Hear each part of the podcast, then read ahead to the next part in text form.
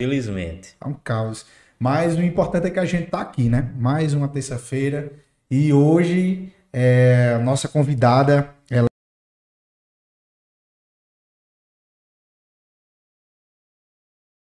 e uma das grandes referências hoje na nossa cidade e na região, na questão do marketing, né? Estamos hoje aqui com o Polly. Olá, Seja bem-vinda, minha amiga. obrigada pelo convite, pessoal. Boa noite a todos. né? Vamos iniciar aí as perguntas, estou ansiosa. Antes da gente iniciar, eu passo a palavra para o meu querido amigo Jairinho. Ele vai estar aí falando dos nossos patrocinadores. E você que quer ser um patrocinador do Diz aí Podcast, não perde tempo. Entre em contato com a gente através do Instagram, Diz aí PDC. Manda uma mensagem lá no direct. Raimundo, Jairo, eu vi o programa de vocês, ach- achei massa, quero incentivar o projeto de vocês. E você pode estar passando aqui na nossa TV também. E toda parte de layout, tudo isso a gente prepara. Então não perde tempo. Vem apoiar o nosso projeto, né, não, Jairão? Com certeza. Será um prazer e uma alegria tê-lo aqui conosco, anunciando você aqui no nosso Diz Aí.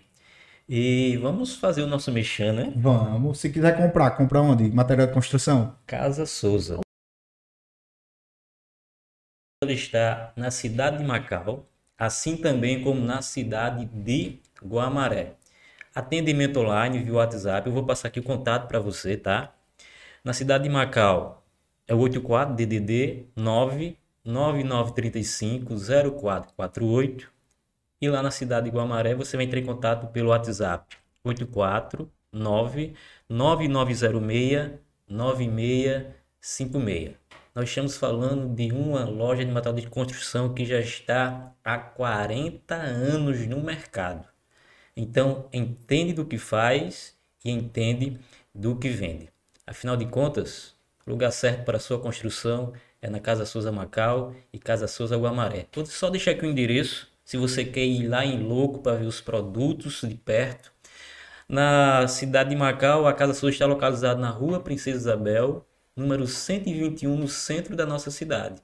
E na cidade de Guamaré, está localizado na Rua Monsenhor José Tibúrcio, número 2, também no centro da cidade de Guamaré.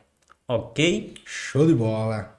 Raimundo, estou pensando em Começar a treinar? começar a treinar. É Tô pre- bom. Tô precisando Cuidar uma, da saúde. ganhar uma, massazinha muscular. Eu tô precisando emagrecer, viu, cara? É, precisando ganhar uma massa muscular. Rapaz, CT Sal da Terra. Esse é show de bola, viu? E quando nós falamos de CT Sal da Terra, nós estamos falando do maior centro de treinamento da cidade de Macau e um dos maiores da região. Além de musculação, lá você vai encontrar jiu-jitsu, vai encontrar Muay Thai, funcional e MMA. E lá tem um projeto que é show de bola, que é o Jiu-Jitsu Kids, que é jiu-jitsu para as crianças. Então você pai, você mãe, está interessado em colocar o seu filho para praticar uma arte marcial? CT Sal da Terra tem o esporte que é show de bola, porque quando eu falo de jiu-jitsu eu me alegro. né? Então, meu amigo, vou deixar aqui também um contato do CT Sal da Terra, que é o 99936 8435. E o CT Sal da Terra ele está localizado lá na rua João Crisóstomo, número 131, também aqui no centro da cidade de Macau. Afinal de contas, seja a mudança que deseja ver no mundo. Show? Essa, essa frase é bonita. Repete de novo essa frase. Seja a mudança que deseja ver no mundo. Show de E bola. CT Sal da Terra é um lugar de propósito. É, era isso que eu ia falar agora. Além de você cuidar do seu corpo, você ainda vai cuidar da sua alma e é um propósito de vida, mudança de vida, né? É isso que o CT oferece. Show de bola, pessoal. Vamos iniciar nossa conversa hoje aqui. Eu estou bastante empolgado para conversar com o Poli, principalmente porque é marketing digital, eu amo marketing digital, eu amo publicidade, eu amo falar sobre isso, eu amo internet. Você- E é muito bom quando a gente conversa com pessoas que, Que, né, que cara? conhece, né? É, especialista, expert Aí- no assunto. Aí é que me pergunto, quem é o Washington Oliveto? É verdade, é verdade. Fiz o curso dele recente. Foi? Vocês fizeram também? Não, Não. não. Ah, perdeu. Foi gratuito. Ô, rapaz, Ô, conversa essas gratuita promoções assim. Essa promoção é expressa pra gente. Vamos fazer um grupo no WhatsApp depois, só pra ficar trocando ideia de curso gratuito, né? Com Muito bom. certeza. Quando é gratuito é bom. Paulo, e aí? Vamos bater esse, iniciar esse bate-papo hoje, né? Mais uma vez, muito obrigado por você estar aqui, obrigado por você ter vindo. Mesmo um pouquinho dodói, mas conseguiu estar aqui. Foi, foi. Ficou dodói, mas é isso mesmo. É, a vida é uma correria parte, grande, né? Compromisso é compromisso. Verdade. E nós honramos a sua vida por você estar aqui. Obrigada. Certo? É, a gente quer iniciar esse bate-papo conversando um pouco sobre sua trajetória, né? Você, desde 2017, atua na parte de design gráfico, né? Foi, foi por onde você começou na parte digital, do marketing? Exatamente. Inclusive, eu já quero dizer que vocês têm todo o talento. viu? Gostei do merchan. aí. E Tudo é- bem preparado. é a ideia do podcast maravilhosa. E Isso é também um marketing, né? Ah, Digital. com certeza. Não é isso? É, iniciei é, a minha trajetória como design gráfico, né? Já gostava de redes sociais. Nessa época existia o Orkut, para quem é aí, acho que da década de 90 para cá, e deve ter conhecido. É, e aí eu comecei a aprender na internet, explorando. É, meu pai tinha uma página da internet que ele era motociclista, então ele alimentava essas, essa página, né? Meu irmão começou a adquirir habilidades com CorelDRAW. Eu fui olhando, fui gostando e aí fui aprendendo também.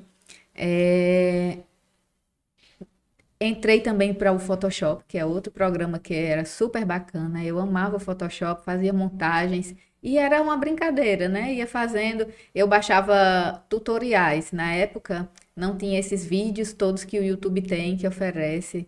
É, A então, facilidade hoje é muito boa, né? Exatamente, é muito bom para se aprender muita coisa na internet, né? A internet tem coisas ruins, mas se a gente for atrás, ela tem muita coisa boa.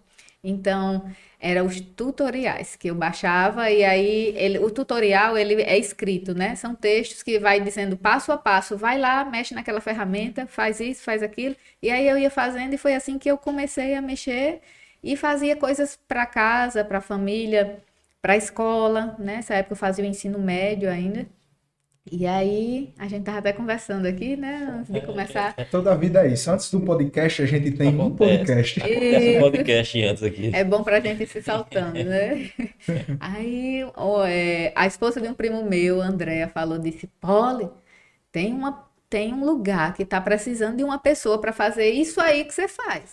Aí eu, como assim? Aí eu tinha 17 anos e eu fui lá nesse local, fiz uma entrevista e comecei, deu certo, a, a pessoa, o, o proprietário me convidou e aí foi um- uma escola para mim essa gráfica, né? Que a gente que fazia tudo, passo a passo de uma gráfica, desde a criação até a parte da produção, da impressão, do recorte de cartões, de convites, né? E, é, uma coisa também que me deu bastante habilidade na gráfica é que a minha mãe, ela sempre gostou de trabalhos manuais. Ela gosta de artesanato. Então, ela fazia biscuit, eh, costura, ah, pano de prato, pintava em pano de prato. E ali eu sempre estava envolvida com ela. Ela ia para aqueles cursos que antigamente, lá no bairro da gente, tinha o, eh, o Conselho Comunitário dava cursos. E aí era curso de boneca de lã. Era, e, e eu ia fazendo com ela. Eu, desde criança eu fui, né? E aí, quando eu comecei na gráfica e fui me familiarizando, fui entendendo o negócio, eu acabei é, unindo essas habilidades manuais aos meus trabalhos de gráfica. É, na gráfica que eu trabalhava, eu comecei a fazer agenda, caderno, porque até então era coisas que não fazia. Tudo manual. Era, não, agenda, no era, agenda era uma coisa que se comprava na livraria. Mas como lá tinha encadernação, como eu podia fazer impressão, Juntou e eu fazia a capa plastificada, É. como aquela plastificação que faz de um, de um registro, por exemplo, Sei. né? Então eu fazia as duas capas, fazia meus cadernos e comecei a fazer muita coisa desse tipo, é, convites com dobra que antes não fazia. E eu, à medida que eu fui, assim, depois dessa primeira gráfica que eu trabalhei, consegui trabalhar em diversas outras gráficas porque eu era convidada, aí oferecia uma proposta melhor, e aí ficava, né? A gente, quando está iniciando o trabalho, passa por esse processo. É, e aí eu cheguei a trabalhar numa gráfica que eu tinha mais liberdade para criar essas coisas e oferecer para os clientes esses serviços diferenciados, né? Até chegar um momento que eu abri a minha própria gráfica e o meu diferencial era justamente esse. É, eu fazia muito esses trabalhos manuais e eu comecei a chamar de coisas da Poli. Então, minha primeira Foi aí onde gráfica surgiu o nome? Foi, minha primeira gráfica, o nome era Coisas da Poli, porque eu trabalhava muito voltada para a parte de festas, eventos, eu fazia muito essas coisas é, com recortes, né? Eu adquiri máquinas que facilitavam esse trabalho, então eu fazia caixinhas, foi o auge dos personalizados, que na época não se fazia isso em gráfica, se fazia, era uma pessoa em casa que fazia aquilo dali e vendia. Mas aí eu tinha gráfica, eu tinha tudo e eu gostava e comecei a fazer. E foi, foi onde eu fiquei bem conhecida na cidade, né? Sou de Mossoró. Fiquei conhecida na cidade com esse nome Coisas da Poli. Atendi muita gente. É, eu não sei quais são as próximas perguntas, eu não sei se já vou entrar em outra. não, mas pode continuar falando. Mas viu? aí, assim, mas é aí, é, o que foi que aconteceu? É, depois de um tempo, que eu, eu trabalhei muito, eu acredito que foi uns três a quatro anos só com esse segmento, só fazendo essas coisas. E aí tinha uma demanda muito grande, né? É, eu percebi que, tava, que o mercado estava inchado, porque tinha muita gente, essas pessoas que eu falei, que às vezes faz em casa, e aí essas maquinazinhas de recorte que se chama silhuete, elas se tornaram mais acessíveis. A minha era uma máquina grande, e eu tinha todo um custo, eu já tinha funcionários, né? E assim, esse pessoal começou a fazer em casa, começou a fazer mais barato. E aí, assim, eu sou uma grande incentivadora do empreendedorismo. Em nenhum momento eu achei é, que isso fosse, né? Nunca, é, teve inclusive clientes minhas que organizavam festas e aniversários que faziam serviço comigo, que adquiriram o material, máquina, impressora e tudo e começaram a fazer em casa e eu acho isso o máximo, certo? É, só que eu percebi que estava na hora de eu tomar um, um, outro rumo. E aí eu mudei o nome da gráfica para Poligráfica e comecei a, a focar em pequenos empreendedores. Porque esses pequenos empreendedores começou a ser bem rejeitado nas gráficas grandes. Porque é um pessoal que é, a gráfica grande, ela quer serviço grande, ela não quer perder tempo com, né, com pouca coisa. Então eu vi que tinha essa brechinha e aí fui atendendo, coloquei uma promoção, na minha gráfica tinha uma promoção que era é, a logomarca era 50 reais, a criação da logomarca, né? Só a logomarca mesmo. Então isso chamava muita gente. E então, a pessoa não fazia só a logo, então né? você criava uma identidade para Faço. Até hoje é uma coisa que eu faço ainda, que eu sou bem procurada, é para desenvolver identidade visual. É, eu faço o MIV, né, que é o Manual de Identidade Visual, uhum. um pacotão de artes. É, só para a gente finalizar, eu não estou, a, agora no momento, não estou mais na gráfica, eu negociei a gráfica com um funcionário que eu tinha bem antigo, né? Essa história toda que eu estou falando, ela durou em torno de 15 anos. Foram, é uma trajetória de 15 anos, né? Teve muitos outros, muitas coisas, muitos detalhes, a gente não tem como falar tudo. Certeza. Mas é, eu tinha esse funcionário, que era um funcionário antigo, que me ajudava muito. E ele, ele tinha interesse em, em continuar o trabalho, e aí a gente negociou, fez um acordo e ele deu continuidade à poligráfica. É, e hoje eu Continua continuo... com o mesmo nome lá? É, ele até agora, isso, isso vai estar tá pertinho de fazer já um ano, certo? Que aconteceu isso. É, e ele até agora, até semana passada, se eu não me engano, ele estava com o nome poligráfica e ele acabou mudando para o nome dele agora, no momento. E aí é isso. assim, você falou da gráfica, mas você falou aqui de, de, outros empreendimentos que você já teve ou tem. Exatamente. Assim, como é que você consegue enxergar essas oportunidades? Assim, o que é que você usa para poder enxergar essas oportunidades? Isso, gente, eu tenho um maior problema com isso, porque eu enxergo oportunidades o tempo todo. Eu tenho uma cabeça em que eu acho que às vezes eu não sou normal. Eu vejo muitas oportunidades. É, eu tive uma doceria, né? Porque quando eu abri a gráfica Poli, a Coisas da Poli, dentro da Coisas da Poli, eu coloquei uma sorveteria, que a gente fazia lá o sorvete na pedra, que até então não existia em Mossoró. Era um sorvete que eu via em Fortaleza, em outros lugares, que é, tinha um que era bem famoso, que era São Paulo. Eles tinham uma pedra gelada e fazia o sorvete ali em cima, e aí eu adquiri essa pedra é, na época tinha um sócio e a gente é, colocou esse negócio, né? Foi um aprendizado para mim, porque é, em paralelo a esse negócio, a gente também colocou uma lanchonete. Era uma sanduicheria. Essa sanduicheria era um sanduíche self-service. Tinha o espaço onde o chefe ficava fazendo o hambúrguer na hora. E as pessoas iam, se montavam o sanduíche, chegava lá na, na hora da chapa, escolhia o hambúrguer e ele colocava, né? Era um hambúrguer artesanal. Muito massa. Foi muito legal, uma excelente inovador. ideia, super inovador. Eu errei na localização, né? A gente errou na localização.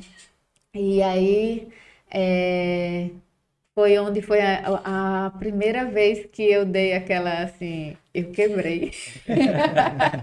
eu quebrei, quebrei. A gente tinha dois negócios, né? Eu com esse sócio, a gente tinha esses dois negócios. E aí a gente é, é, desmanchou tudo. Era, era, foi uma estrutura bacana, a gente gastou um dinheiro bacana. Só que aí não deu, não deu. E aí eu peguei tudo que eu tinha, fui trabalhar, dei continua- continuidade com as coisas da Poli, né? Só que eu fui para uma casa onde eu morava e também fazia as ah, os materiais. E aí nessa casa eu comecei do zero, trabalhando, paguei algumas dívidas que sempre fica numa situação como essa e de novo estava lá coisas da Poli, né? E aí chegou um momento que eu digo, não, eu não posso ficar em casa, eu sou muito jovem, eu preciso abrir de novo. E aí eu peguei e abri a gráfica novamente em outra localização. Tirei de dentro de casa, né? Porque eu, não conseguia trabalhar home office. Eu tinha muita preguiça, a verdade era essa. Aí abri a gráfica novamente, as coisas foram fluindo, foram acontecendo e surgiu a oportunidade de eu ter uma esmalteria. Essa esmalteria funcionava, a esmalteria era um prédio de dois andares num bairro nobre lá de Mossoró e funcionava esmalteria em cima e um shake da Herbalife embaixo.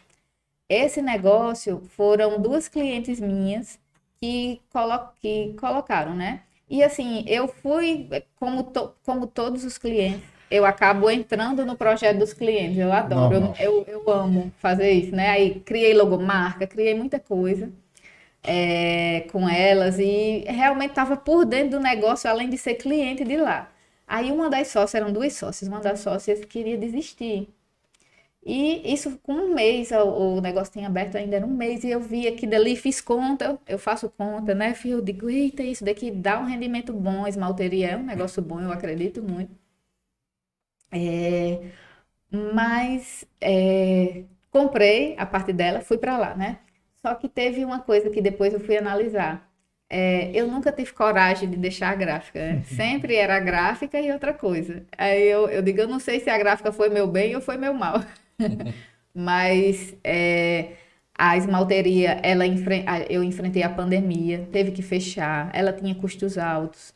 E também é, mudei de sócia, a minha sócia, que a gente até hoje é bem amiga, é, ela não teve mais condições de, de colocar para frente, assim, ela ficou bem abalada realmente na época do, da Covid. E aí eu consegui outra sócia. E aí eu, junto com essa outra sócia, a gente tentou muito também, mas é, ficou muito difícil na época da pandemia a questão da, de trabalhar um espaço de beleza. E como eu não era do ramo, não fazia tanto sentido para mim, eu tinha que focar na gráfica. E aí é, eu acabei é, entregando essa é, a, a esmalteria, a gente mudou de ponto, tentou muita coisa, né? Então, o projeto inicial eu acho que nem existia mais, mas ela deu continuidade, é o Best Club, tem Instagram, minha amiga Dalva que tá lá, que ela deu continuidade ao A projeto. guerreira. Ela é muito fera, inclusive estarei em breve trazendo ela para Macau, que ela dá cursos de nail design, que é aqueles alongamentos de unha, ela é muito fera nisso. É, e ela deu continuidade, e eu lá na gráfica, né?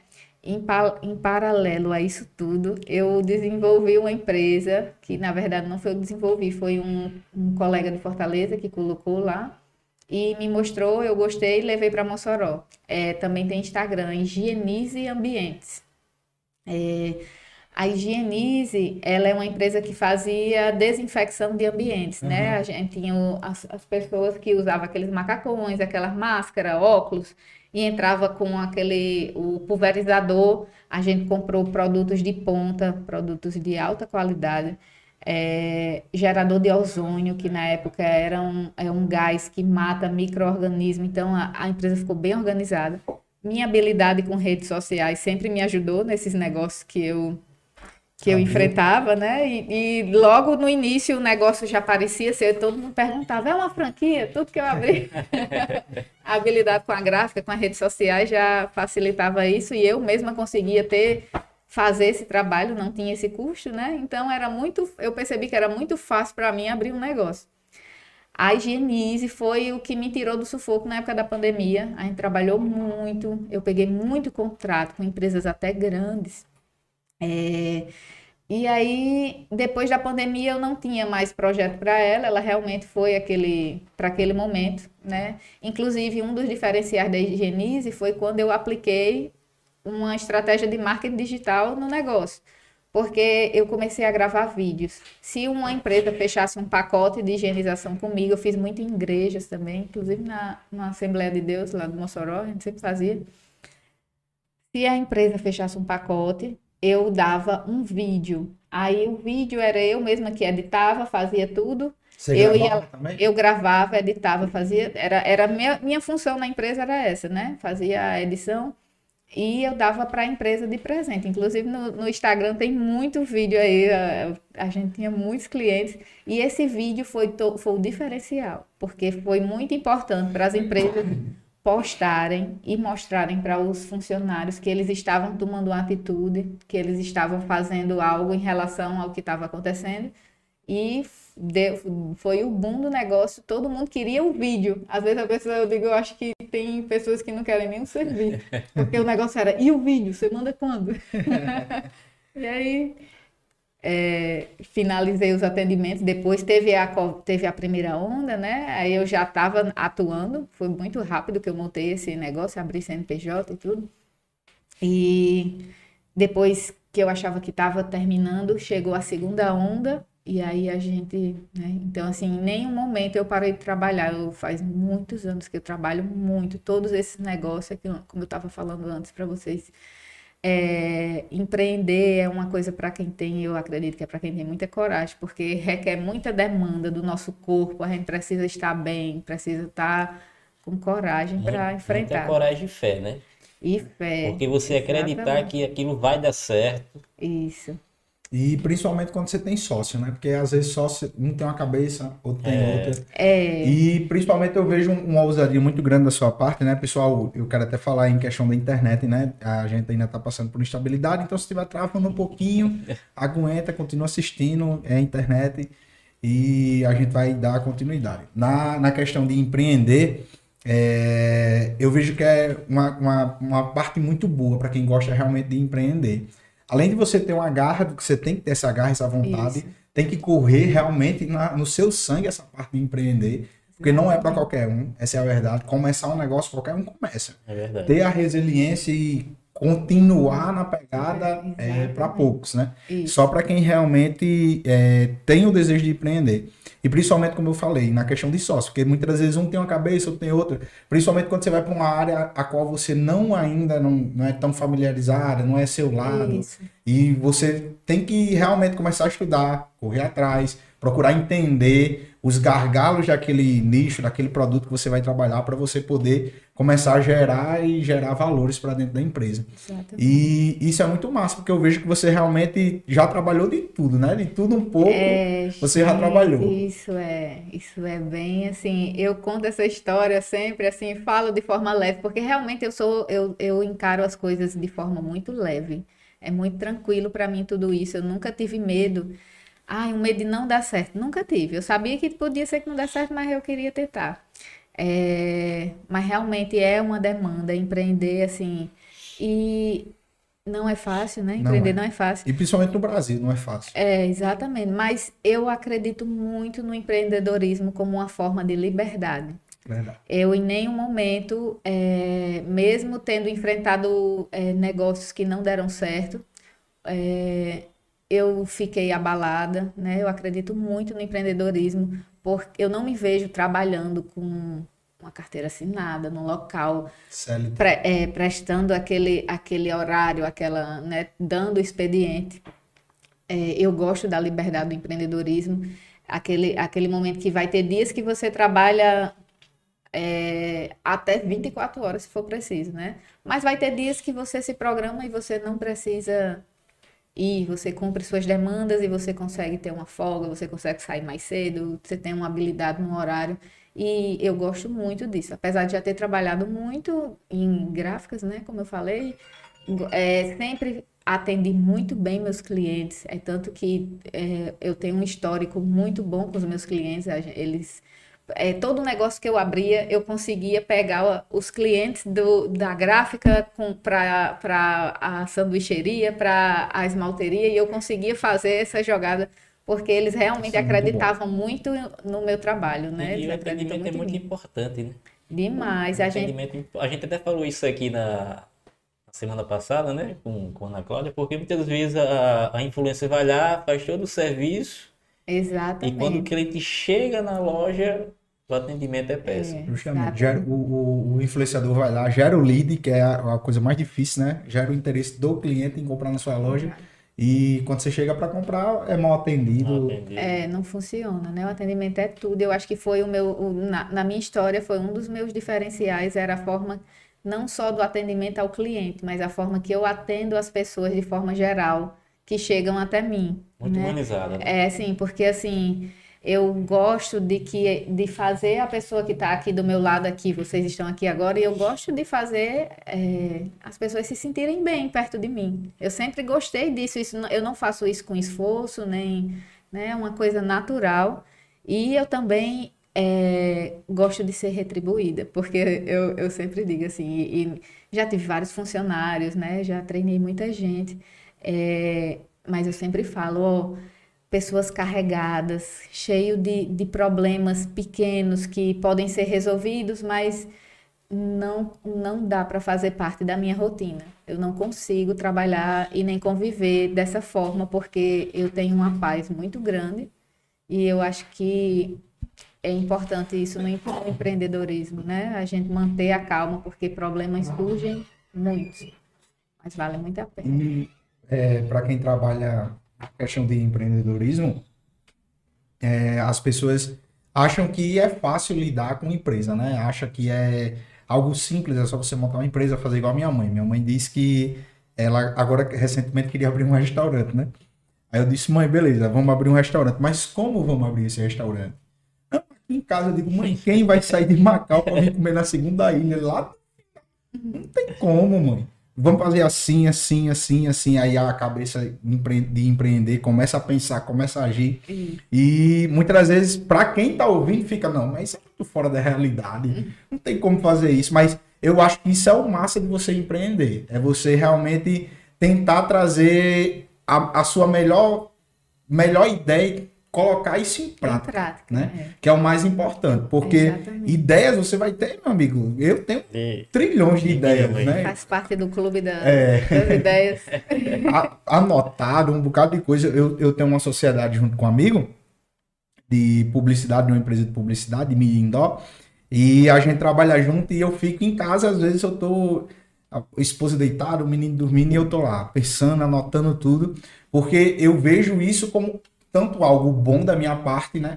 De ter sempre ideias novas para tentar melhorar, mas também eu vejo como uma coisa que eu sempre vou me, me desafiar a querer crescer nesse lado Sim. de empreendedor.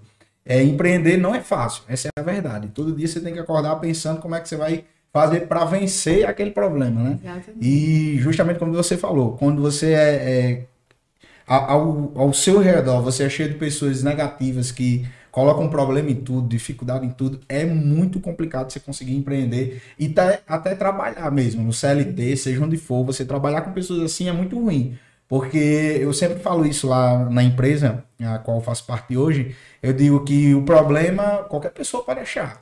Qualquer um, problema é muito fácil de achar. Solução é difícil.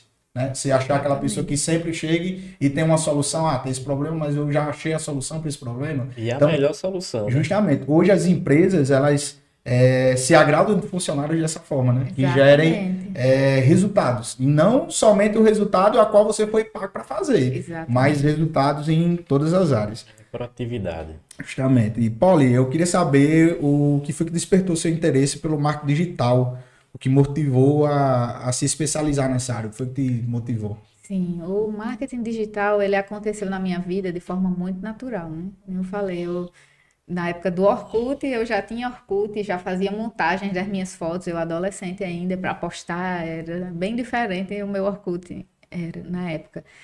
E aí, à medida que eu fui tendo meus negócios, eu fui vendo a importância dele. Eu sempre divulguei meus negócios na, nas redes sociais, né? Começando do Facebook. É, quando eu atendia eu atendia, quando eu era só design gráfico numa contratada, eu atendia muito pelo o MSN. Vocês chegaram a usar o MSN? É, é, Clicava lá a telinha. Eu atendia os clientes, era, eu dava meu MSN, eu já atendia, nem tinha WhatsApp na época. E eu sempre gostei dessa facilidade, coisas que eu percebia que colegas meus não não admitiam, se bloqueavam para isso, não queria dar esse cabimento, né? E assim, mas eu sempre gostei. E aí, quando chegou o auge do Facebook, eu estava lá já postando as coisas que eu fazia no Facebook. E nessa época, poucas empresas usavam a ferramenta como forma de marketing. É, aos poucos foi é, começando e de uma hora para outra virou um boom que ninguém vive mais sem, né? É, e aí após chegou o Instagram, que aí a gente foi, eu fui me familiarizando com o Instagram coloquei o Instagram do, do, da gráfica na época e eu tinha muita demanda por, esse, por essas ferramentas. Eu atendia muito, depois surgiu o WhatsApp e aí a gente foi se adaptando, eu fui me adaptando, fui, fui entrando nisso aí. E chegou um momento que eu vi que isso fez toda a diferença no meu trabalho. E aí, então, era uma coisa que não faria diferença só para mim, né? Também faria diferença para outras pessoas. Com certeza. É, nessa época eu fazia, é, que eu já estava, na época do Instagram, eu já estava na faculdade de publicidade e propaganda. Ainda não se falava na faculdade do Instagram como uma ferramenta de marketing. A época que eu fiz publicidade e propaganda é, era a época de outdoor, de, de cartazes e, né, e layouts, é tanto que eu estudava muito, é, tinha disciplinas que a gente estudava o, o a criação de layouts para cartazes, para outdoor, para tudo, fotografia, mas não se falava ainda nas redes sociais como ferramenta de publicidade, né? É, e então, depois é, eu já formada e tudo, já passou e vivi vivendo outra fase, é, eu percebi que as pessoas precisavam desse atendimento, né? Dessa demanda aí. Só que foi bem assim, para eu encarar isso como um serviço, para eu oferecer isso como serviço, realmente demorou um pouquinho. Já tinha outras pessoas fazendo isso. E quando a, a, a, é, em um momento que a gráfica não estava indo tão bem, eu comecei a analisar esse segmento e comecei a atender alguns clientes é, fazendo essa demanda de postagens, né? E aí eu, eu comecei a entender que aquela postagenzinha montada, aquela, você pede lá, vai lá no design e você pede a ele aquelas postagens, um pacote de 10 postagens para você colocar, né? Que era o que eu fazia muito isso. Eu fazia, mas eu, eu entendi que aquilo ali não dava resultado para o cliente que dá resultado é realmente a rotina, ele está mostrando, está postando. Foi aí que É o dia a dia dele. Exatamente. De empresa, né? Isso. Foi aí que eu sempre ia orientando uma pessoa e outra gratuitamente eu fiz muito serviço gratuito, porque eu realmente sou entusiasta do empreendedorismo e as coisas que eu sei, eu gosto de passar. E assim, a gráfica eu tinha um contato direto com, essa, com essas pessoas, né? Elas vinham, começava desde a logomarca, todo o material, e eu sempre adorava me envolver no, no sonho delas. E até chegar a pandemia. Quando chegou a pandemia, uma amiga minha, que ela era gerente da Avon, Ilana, Ilana Montenegro. Ela chegou e disse: Polly, a Avon quer que as, as supervisoras usem o Instagram para vender, porque eles incentivavam a, a, a, o pessoal a não sair de casa, né? A marca, a empresa, só que eles precisavam de alguma forma e eles cobravam muito isso das gerentes, né? Que é aquela pessoa que tem um cargo que toma de conta das supervisoras uhum. e as supervisoras tomam de conta da, do pessoal das revistinhas, né? E aí ela disse: topa dar um curso? Vamos montar um curso? Aí eu digo: na hora, vou agora. e aí eu montei para a turma dela e depois acabei fazendo para outras gerentes esse mesmo curso. É, fiz para outras empresas, comecei a oferecer também, e aí era no meu horário da noite, né? Aquele que eu falei, às vezes a gente trabalha até 24 horas. Muita gente acha que empreender, não, empreender é bom, ganha muito é... dinheiro, não sei o quê, mas acaba dorme ah, tarde, eu, eu fazia, acorda eu, cedo. É, eu, eu passava o dia na gráfica e às vezes saía para na minha rotina da pandemia. E às vezes saía para minha rotina da higienização. É grande. Era. Aí à noite eu dava esses cursos, que era mais ou menos duas, três vezes na semana à noite. E aí era... esses cursos era? Não, era online. Era online. Eu dei ele presencial uma vez lá em Mossoró, no Garbos, um hotel bem bacana. Eu organizei o curso, montei turma, fiz ele presencial e fiz uma aqui agora em Macau, presencial também. Recentemente agora. Recentemente foi ontem, foi o segundo dia, segundo e último dia. Eu chamei esse curso de Método Start, porque esse curso eu foquei bem nas pessoas que estão iniciando no Instagram.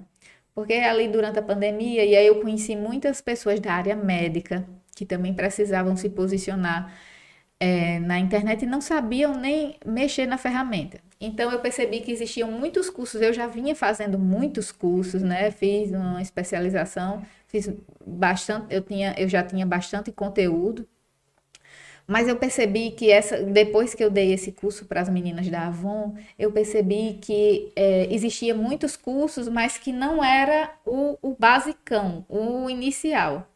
Eram cursos já mais voltados para criação de conteúdo, né? Só que essas pessoas elas não sabiam nem colocar música nos stories, elas não sabiam fazer aonde era que ia para postar.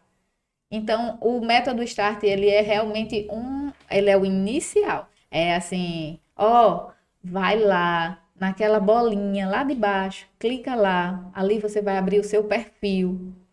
Na casinha, na parte de baixo, você vai abrir a timeline.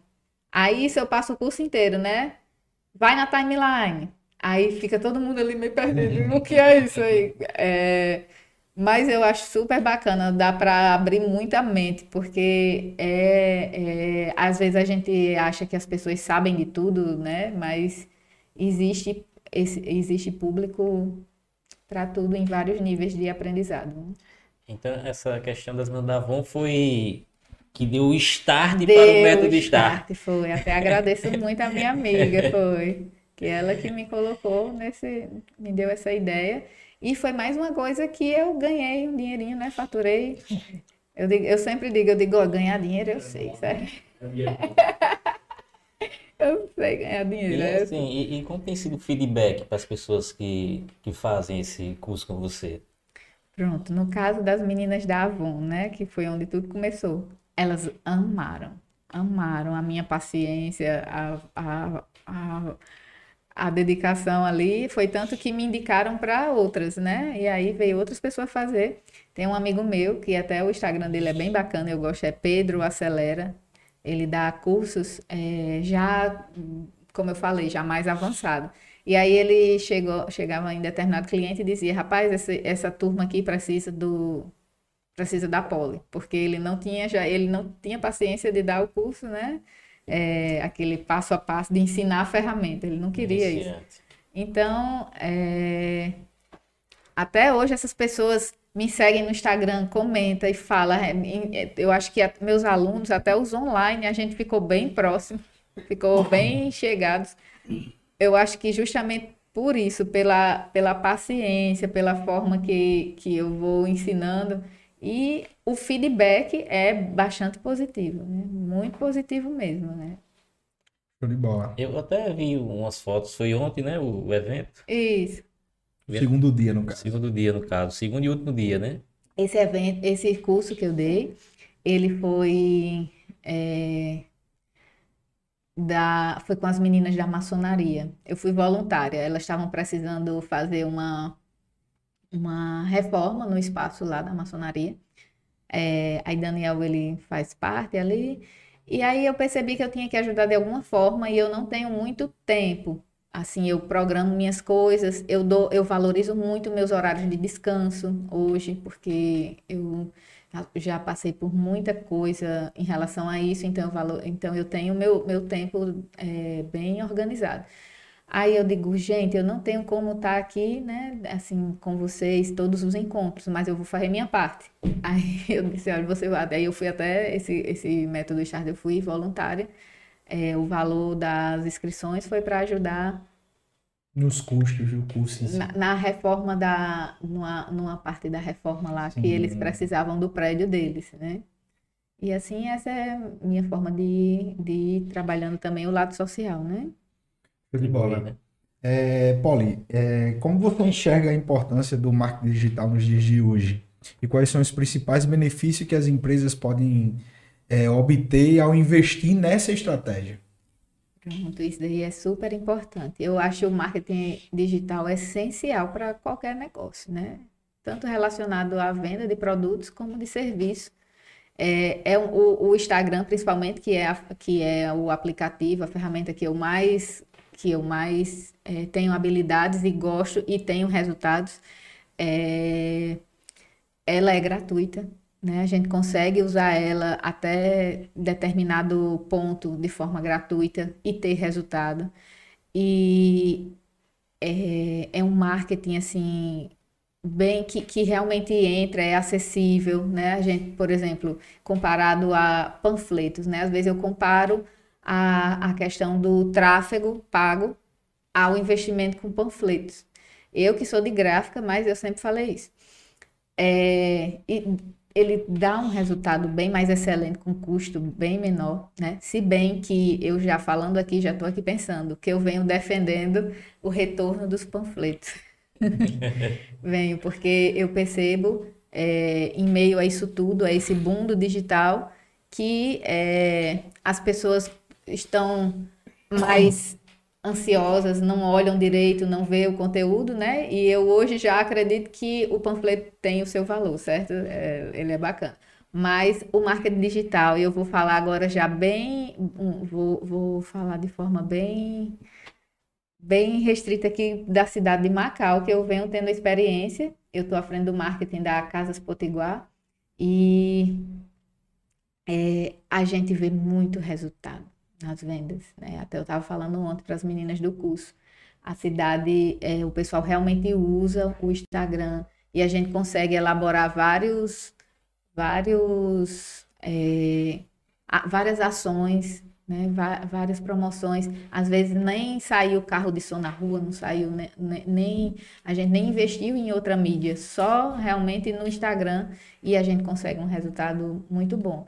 Então, assim, por que não todo mundo usar, né? Eu acredito que é uma ferramenta importantíssima para as empresas, sendo que a maioria das empresas ainda tem dificuldade de acreditar nisso. Muita é, dificuldade. É o que eu particularmente não consigo, sendo sincero de verdade, eu não consigo entender é, como uma pessoa, a gente estava até conversando sobre isso quando a gente estava fazendo o, o roteiro, né?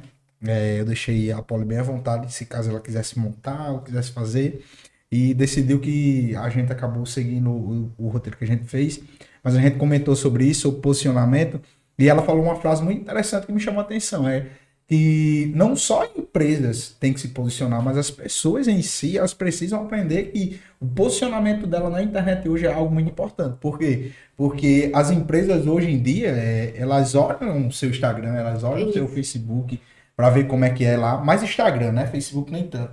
E já teve, eu tô falando é, de uma empresa que eu trabalhei, já teve vez de o supervisor não contratar a pessoa, porque abriu o Instagram. Acontece aí quando olhava o Instagram, tava lá o cara quase todo final de semana farriando tal. Não tô dizendo que isso é errado, né, gente? Pelo amor de Deus. É, Mas ele, na hora, ele falou isso. Não, essa pessoa não dá certo. Acho que não daria certo, tal, muito festeiro, não sei o quê e realmente não contratou a pessoa por conta disso. Isso tem e, sido corriqueiro. E acontece muito. Eu, eu, pelo menos, já usei é, dessa artimanha, né, para contratar pessoas. E assim, quando a gente fala disso, é um assunto muito polêmico, porque hoje a gente vive num tempo que, assim, meu corpo, minha vida, minhas leis, né? Então, assim, é algo que não, não dá para a gente expandir muito, mas a verdade, no fundo, no fundo, é essa, né? Existem muitas mulheres que se posicionam de formas mais, assim, desnecessárias, eu acredito, que, não, que aquilo ali não acrescenta em nada na vida dela, como fazendo fotos hum, hum, né, bem nuas, como também tem homens que tá lá, assim, aquela cara assim, de marrento, né, assim, aquelas fotos bem assim, que, assim, é, eu, na minha análise, eu, eu imagino assim, isso não acrescenta em nada, o que é que vai ganhar com isso, né, o que é que quer mostrar com isso, então, assim... É, se fosse para eu dar um conselho, eu diria: é muito melhor você se posicionar de uma forma bacana, que, né, que você consiga é, gerar bons frutos na sua carreira profissional, do que é, aderir a certas, a certas práticas que hoje são bem comuns, né? Aí é como a gente fala, nada contra. Tenho várias amigas que são assim, curto, gata, lindas e tudo, né? E tá tudo bem. Só que e tudo existe uma consequência, né? Certeza. É. E na questão, na questão de empresa, é né, uma das coisas que eu não consigo sinceramente entender como hoje, ainda no século XXI, né, existem empresas que não se posicionam na internet. É muito, muito raro é. você encontrar, principalmente em cidade de interior, né? Cidade de interior, a, o pessoal acha que, claro que o marketing boca a boca, é, o anúncio muitas vezes numa difusora ou carro de som, funciona, funciona, né? Porque é cidade de interior panfletagem funciona, funciona. Tiago Fisch, que é uma das pessoas que eu mais é, sigo na área do marketing digital, e ele falou uma coisa no último lançamento agora que ele faturou mais de 250 milhões, ele faturou com esse último lançamento que ele teve agora. Ele falou algo muito interessante quando terminou o encerramento. É que ele disse que, de, que dessa vez ele usou todos os meios de comunicações para poder chegar até o público. Então ele usou mídia indoor, ele usou tráfego pago, ele usou é, o marketing digital, usou tudo, tudo, tudo, tudo, tudo que ele pôde usar, ele usou. Então é, eu vejo que pessoas com grande nome, né, grande potencial, vê dessa forma que necessita usar Isso. e os microempreendedor, empreendedor, empresários, muitas das vezes da nossa cidade ou região, não acredita nessa força que a internet tem. Exatamente. E, e isso é uma coisa que eu fico me questionando, tipo, por quê? Ou a, ou a cabeça do cara realmente é muito, mais muito, mas muito fechada para essa parte, ou ele teve uma experiência ruim. É a única coisa que vem na minha cabeça, porque não faz sentido. Digital hoje é a forma de você alavancar qualquer negócio. Se você souber trabalhar na sua área digital, seja CLT, seja empreendendo, seja o que for, você consegue alavancar o seu negócio. Mas você tem que fazer, no caso, da forma certa, né?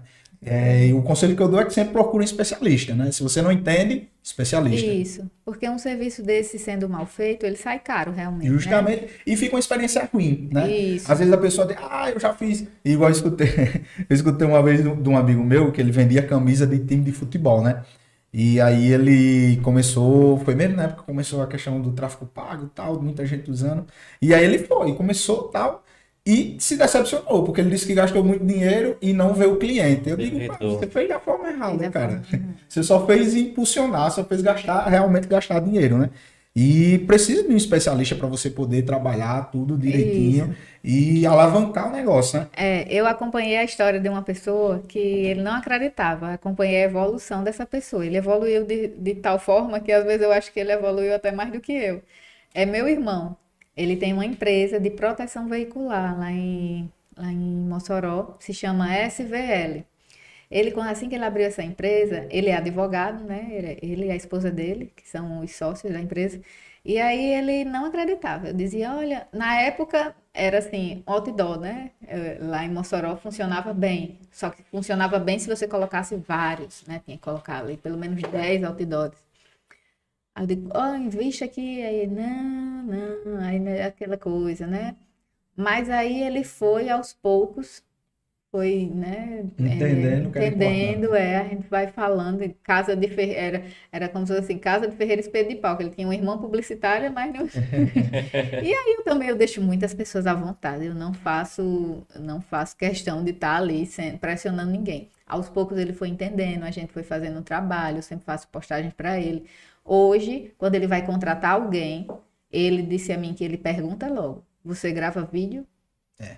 Ele quer todo do caixa ao que for, ele quer pessoas que gravem, que, que queiram, se ela não gravar, ela tenha pelo menos a, a vontade de começar e, e se posicionar. A equipe dele inteira faz um marketing excelente. Depois vocês seguem lá. Tá. É, SVL Proteção. O teu, teu irmão não ia me contratar, viu? A gente tem Ele um ficou, ele chegou a esse ponto, foi, ele ficou bem exigente. Ele gosta realmente. Mas, isso é bom. Eu, quando eu entrei na, na Honda, né, que foi Só Mossoró. uma. Hum, ele tem em Mossoró, a empresa dele é em Mossoró e em Natal. Quando eu entrei na Honda, né, foi a minha primeira empresa como vendedor, foi a Honda. Na, na verdade, eu já vendia, né? Eu só não sabia que eu era bom nisso. Mas eu vendia para os amigos, né? Eu tenho um amigo aqui, que é o Daniel da Didelis, e eu, eu ia para lá e eu ficava vendo a forma que ele vendia, eu ach- achava muito interessante o jeito que ele vendia. E quando ele não tava, geralmente eu vendia no canto dele, né? Ele saía, alguma coisa do tipo, chegava o cara atrás de roteador, eu vendia do mesmo jeito, mesmo discursinho que ele usava, eu ia lá e tal. Foi ali onde eu comecei a entender que eu era bom na parte de vendas. E quando eu entrei na, na, na Cirne Motos, né? Que era a empresa a qual eu trabalhei aqui em Macau, é, a primeira coisa que perguntaram foi isso. Você é atuante nas redes sociais? Eu disse, não. Não, mas porque aqui precisa, eu digo, mas rapaz, quer pessoa- dizer que eu tenho que me... Eu tenho que aparecer. E as pessoas que se posicionam bem numa rede social, elas às vezes não precisam nem entregar currículo, elas É. são chamadas para trabalhar, né? Então, assim, realmente eu acredito que vale muito a pena, mesmo que não seja blogueira, que não né? Mas vale a pena você ter ali um, um trabalho legal na sua rede social própria. E isso também vem, é uma coisa que eu sempre falo. É, eu, eu costumo dizer, eu digo, é, sempre que eu procuro alguma coisa na internet, eu procuro qualquer coisa. Eu, eu adoro procurar coisas no Google e no YouTube, né? Às vezes, é, principalmente lá na gráfica, quando eu pegava um, um cliente mandava um serviço para mim e dizia, você faz? Aí eu olhava, eu nunca tinha feito. Mas aí eu olhava, eu sabia mais ou menos o que era. E eu ia lá na internet, como se faz. Aí eu sempre achei tudo, sempre teve vídeos que ensinava, tutoriais, tudo que eu procuro. Eu digo, meu Deus, tudo que eu procuro. Às vezes uma impressora dava um problema, eu vou lá e procuro e já via como era que ajeitava. Então, a gente acha tão bom pegar conteúdo na internet, principalmente gratuito, que a gente, eu pelo menos, eu me sinto na responsabilidade de retribuir, porque a gente também precisa colocar coisas que a gente sabe, né? Eu acho que, que é um, um retorno bom que a gente pode estar Certeza. fazendo para a sociedade. E às vezes tem coisas que é, são simples, mas que as pessoas procuram, né? Coisas é, básicas é, como organização, como organizar um guarda-roupa, é, é, muita, é muita coisa, né? Então, assim, às vezes tem pessoas, principalmente donas de casas, elas acham que não tem um conteúdo. Mas eu sempre digo, as donas de casa que eu conheço, eu digo, olha, vocês é quem tem mais conteúdo do verdade. que qualquer pessoa, porque é muita manha para estar lidando com uma, uma demanda de uma casa. E eu, eu lembro na questão da Honda, é, e no começo eu fui, entrei lá e eu ganhei um destaque, porque eu sempre tive a mente de, de empreender, né? E eu sempre fui muito chato em querer tudo que eu queria fazer, querer fazer muito bem organizado, muito bem feito. E isso sempre foi também um, calo no pé, porque muitas das vezes a gente quer tudo do nosso jeito. Metódico, é. né? Às vezes a gente quer tudo do nosso jeito e não consegue. A verdade é essa, né? Ser humano não consegue fazer tudo 100% igual a gente quer. Exatamente. E lá, é, o meu destaque foi justamente esse, porque quando eu entrei, é, tinha os outros vendedores, eles trabalhavam também a área digital dele, mas não trabalhavam é, a parte publicitária de uma forma profissional. Então eu já tinha a manha de fazer design, então eu comecei a fazer minhas artes. E aí acabou, sem tempo, fazer as artes, que apareceu muito cliente, contratei o design para mim, então, que até é Eric, né, que Eric tá comigo desde a Honda. Então a gente começou a trabalhar junto, tal, minhas artes, e hoje, né, hoje ele presta serviço, começou, começou fazendo as minhas artes, e hoje ele presta serviço diretamente para a Honda, fazendo as artes de Honda. E é muito importante o posicionamento na rede social. Porque foi o posicionamento na rede social que me levou hoje para o trabalho que eu estou, que é no Santander. A qual minha supervisora viu, gostou, entrou em contato e hoje eu estou trabalhando no Santander. E é muito bom você se posicionar por conta disso. Você saber o que você quer, você trabalhar, é, é o que eu digo. Eu digo para algumas pessoas, e até algumas pessoas brincavam dizendo assim: ah, você agora quer ser blogueiro, que eu comecei a gravar vídeo, né? Comecei a gravar stories, falando com o público, aí gravava um stories para o Instagram e gravava stories para o WhatsApp, porque eu tinha os clientes do WhatsApp. O WhatsApp geralmente eu jogava umas promoção e o pessoal ficava tirando onda, ah, quer ser blogueiro? Eu dizia, não, sou vendedor. Vendedor é diferente do blogueiro. Eu tô aqui para me comunicar com meus clientes e vender o que eu, o- no caso, o que eu vendo, né, para os meus clientes. E essa visão do vendedor é muito boa quando você trabalha com essa visão, porque você entende que cada cliente ele tem uma necessidade. E vendedor só está ali para matar a necessidade do cliente, né? Se você conseguir matar essa necessidade do cliente, você conseguiu realizar uma venda bem feita, né? E se principalmente for da forma correta. E o marketing digital, ele lhe dá eh, essa, esse gás. Eu lembro Isso. que quando eu comecei com, com o Matson, né? Eu comecei a divulgar na MED. E aí eu peguei três cidades. Peguei Macau, Penência e Alto Rodrigues, se eu não estiver enganado. As três cidades que ele tinha tela. E quando eu vi a empresa, eu disse, rapaz, essa empresa é muito boa, bicho. Que ideia genial. Eu pensei logo isso, né? E comecei e tal, e eu sempre fui esse vendedor. Eu não tinha pena de gastar com questão de publicidade. E esse era o meu destaque, né? Os supervisores diziam, não, ele não tem pena de gastar, não, porque realmente fazia tráfego pago, eu realmente jogava nas TV, eu realmente fazia panfleto, eu espalhava. Eu queria que o meu nome na questão de vendedor tivesse em qualquer isso, canto. isso você enquanto vendedor. Isso, né? enquanto você vendedor. se, se autopromovia. Isso. Que bacana, viu? E Isso a, aí empre- é a empresa, ela, é um ela tinha, ela tinha é, a parte dela, né, de design. Eu, desculpa, tô dizendo isso agora. Eu não gostava muito, por isso que eu fazia o meu, né?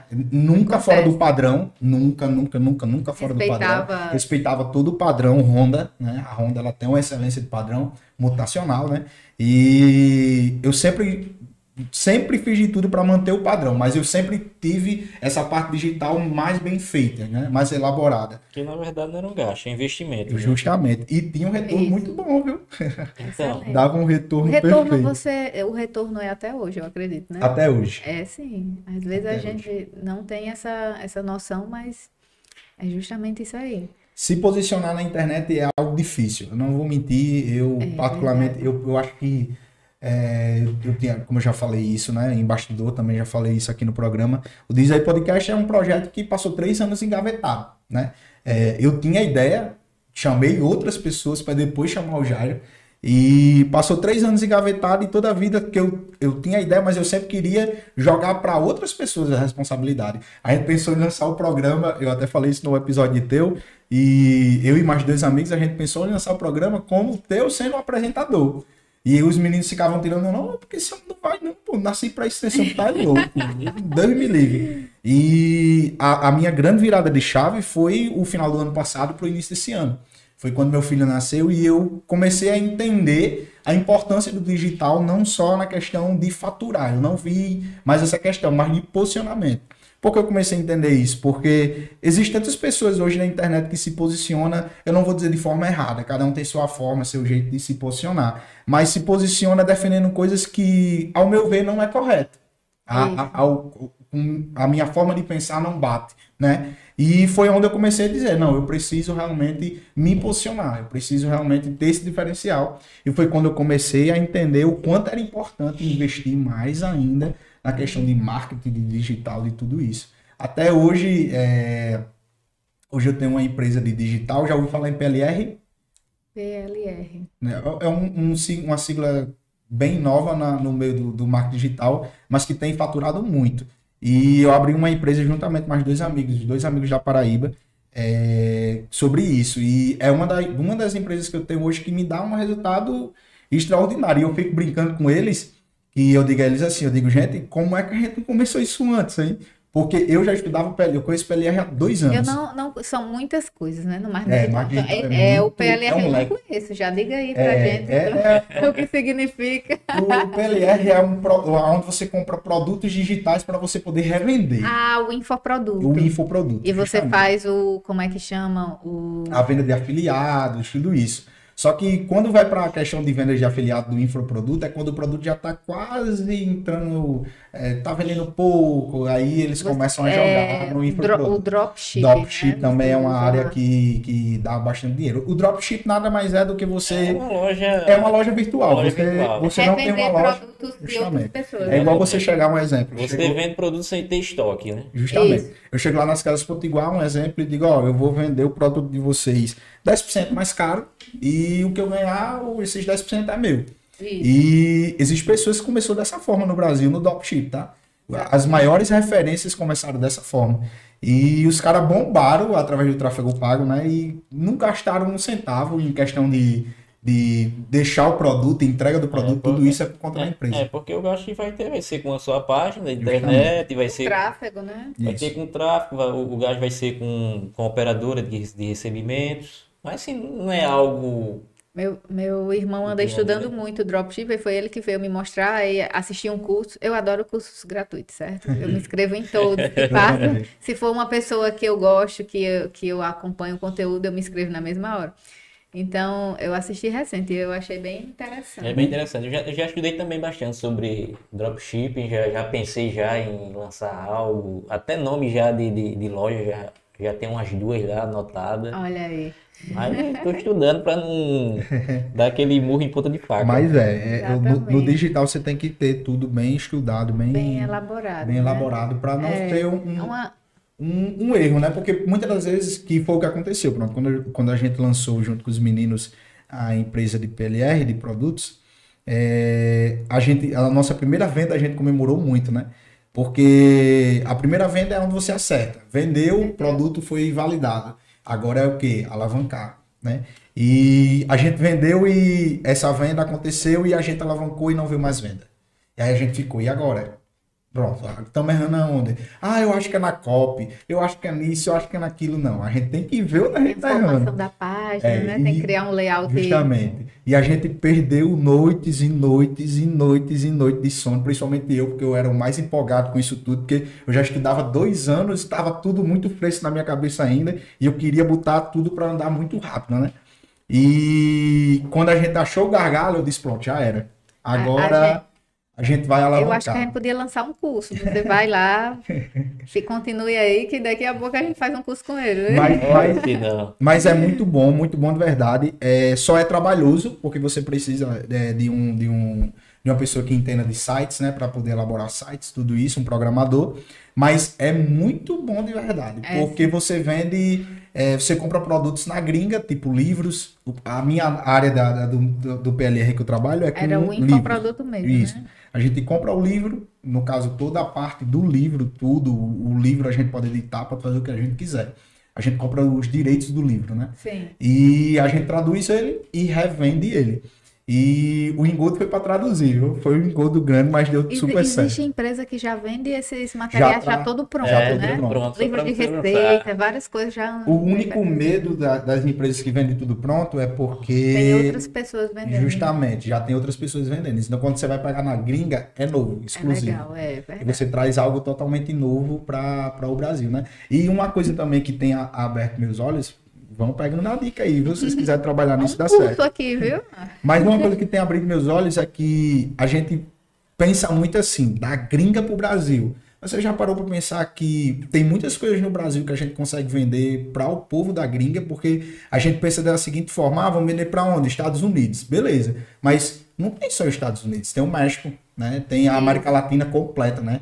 E todo mundo hoje sabe inglês. Então, todo mundo hoje sabe inglês. A gente tem várias ferramentas hoje que recebem em dólar. Então, se você acertar a mão, já era. É. Né? Já era, você conseguiu acertar a E mão, a já gente era. consegue acertar assim, né? Testando, Testando. os testes. Quebrando cara, a gente gastou muito dinheiro no início e agora tá tendo. tá- não tá tendo lucro ainda 100%, porque tudo que tá entrando a gente tá reinvestindo.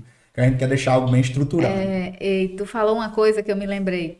Você estava falando, eu estava me lembrando. É, a respeito do. Quando você começou, que o pessoal dizia, ah, você agora tá todo blogueirinho, né? É, eu me lembro, eu, eu tenho um- uma. Quando eu vou iniciar o curso, o método Start, né? Eu sempre falo logo sobre isso aí. Porque quando a pessoa vai se posicionar na internet, sempre aparece essa conversinha, essa piadinha aí, né? E é sempre das pessoas próximas, né? Porque, pronto, Pessoas próximas. até hoje os amigos é os primeiros a tirar onda quando postam Isso- história, quando postam E, e rios. são pessoas que não estão fazendo É. nada, E, né? e aquela coisa, quando a gente fala se posicionar, as pessoas pensam logo em política. É verdade. É, para um interior já pensa em É, política. se é. posicionar não para dizer que você é desse lado, você é daquele, mas se posicionar nada mais nada é você dizer assim, olha, gente, eu tô aqui. É. O Justamente. que é que eu faço no método Start? Tem A, a gente cria a bio, né? Aí eu digo, olha, coloca o que você é, o que é que vocês são, assim. É, quem você é, o que você faz. Às vezes você é uma pessoa que é apaixonada pela sua cidade, ou então você ama a sua família, e pronto, é, posicionar não é nada mais do que isso, do que você pegar as coisas que você mais valoriza e colocar aquilo como né, o centro do seu conteúdo. Né? E na internet, é, o que dá muito certo, a verdade, é quando você é muito você mesmo, né? Exatamente, porque as pessoas sentem, elas sentem se você está sendo falso, se aquele, se aquele, se aquele seu posicionamento não é verdadeiro, a gente consegue sentir isso, né? Assistindo um vídeo. E é uma coisa que eu falo no método Start, que eu digo, olha, é, as pessoas elas vão falar isso para vocês, mas eu vou dizer uma coisa aqui a vocês, que quem passa aqui pela poli, eu preciso falar. Elas podem falar, mas vocês não a partir de agora, nunca mais chegue com uma pessoa que está fazendo um trabalho na internet e diga, ai, você é blogueirinho, você não desmotive essa pessoa. Se o celular dela não tem qualidade boa, se o conteúdo dela não tá legal, diga, ei, sou sua seguidora. Porque aquela pessoa, ela tá tentando, ela tá começando. Se o celular dela não é bom agora, daqui a pouco vai ser. Então, é muito bom incentivar isso. É... E já tem muita gente já, já existem muitos desmotivadores no mundo, né? É não precisa ser mais um. É verdade. E eu lembro que quando eu comecei, né, até como eu falei, até hoje os amigos tiram onda, né? E os caras, quando compartilhavam, né? Me enviavam lá. E aí, eu, quando eu vi o vídeo lá no grupo da gente no, no Instagram, né? É, eu já dizia assim, eu digo, pronto, já é pra tirar. Eu já botava, nem assisti, nem li o que botaram, né? Já estão tirando da minha cara, né? Eu tava, não, mas beleza, compartilhe mais que o algoritmo gosta, né? Que quanto mais a pessoa compartilha, é. mais o algoritmo vai entendendo que as pessoas Exatamente. estão interagindo e mais vai é jogando. É então, é, eu sempre digo isso. É, minha esposa, eu falo isso para minha esposa, ela começa a rir. Eu digo, Macau, é, por ser pequeno, né? As pessoas às vezes um conhece o outro e tal. E sempre rola. Você joga um, um Rios, aí a galera comenta e joga para outra pessoa, né? Olha aí. Pra comentar alguma coisa, ou positivo, é. ou negativo, a gente não sabe, só Deus sabe, né?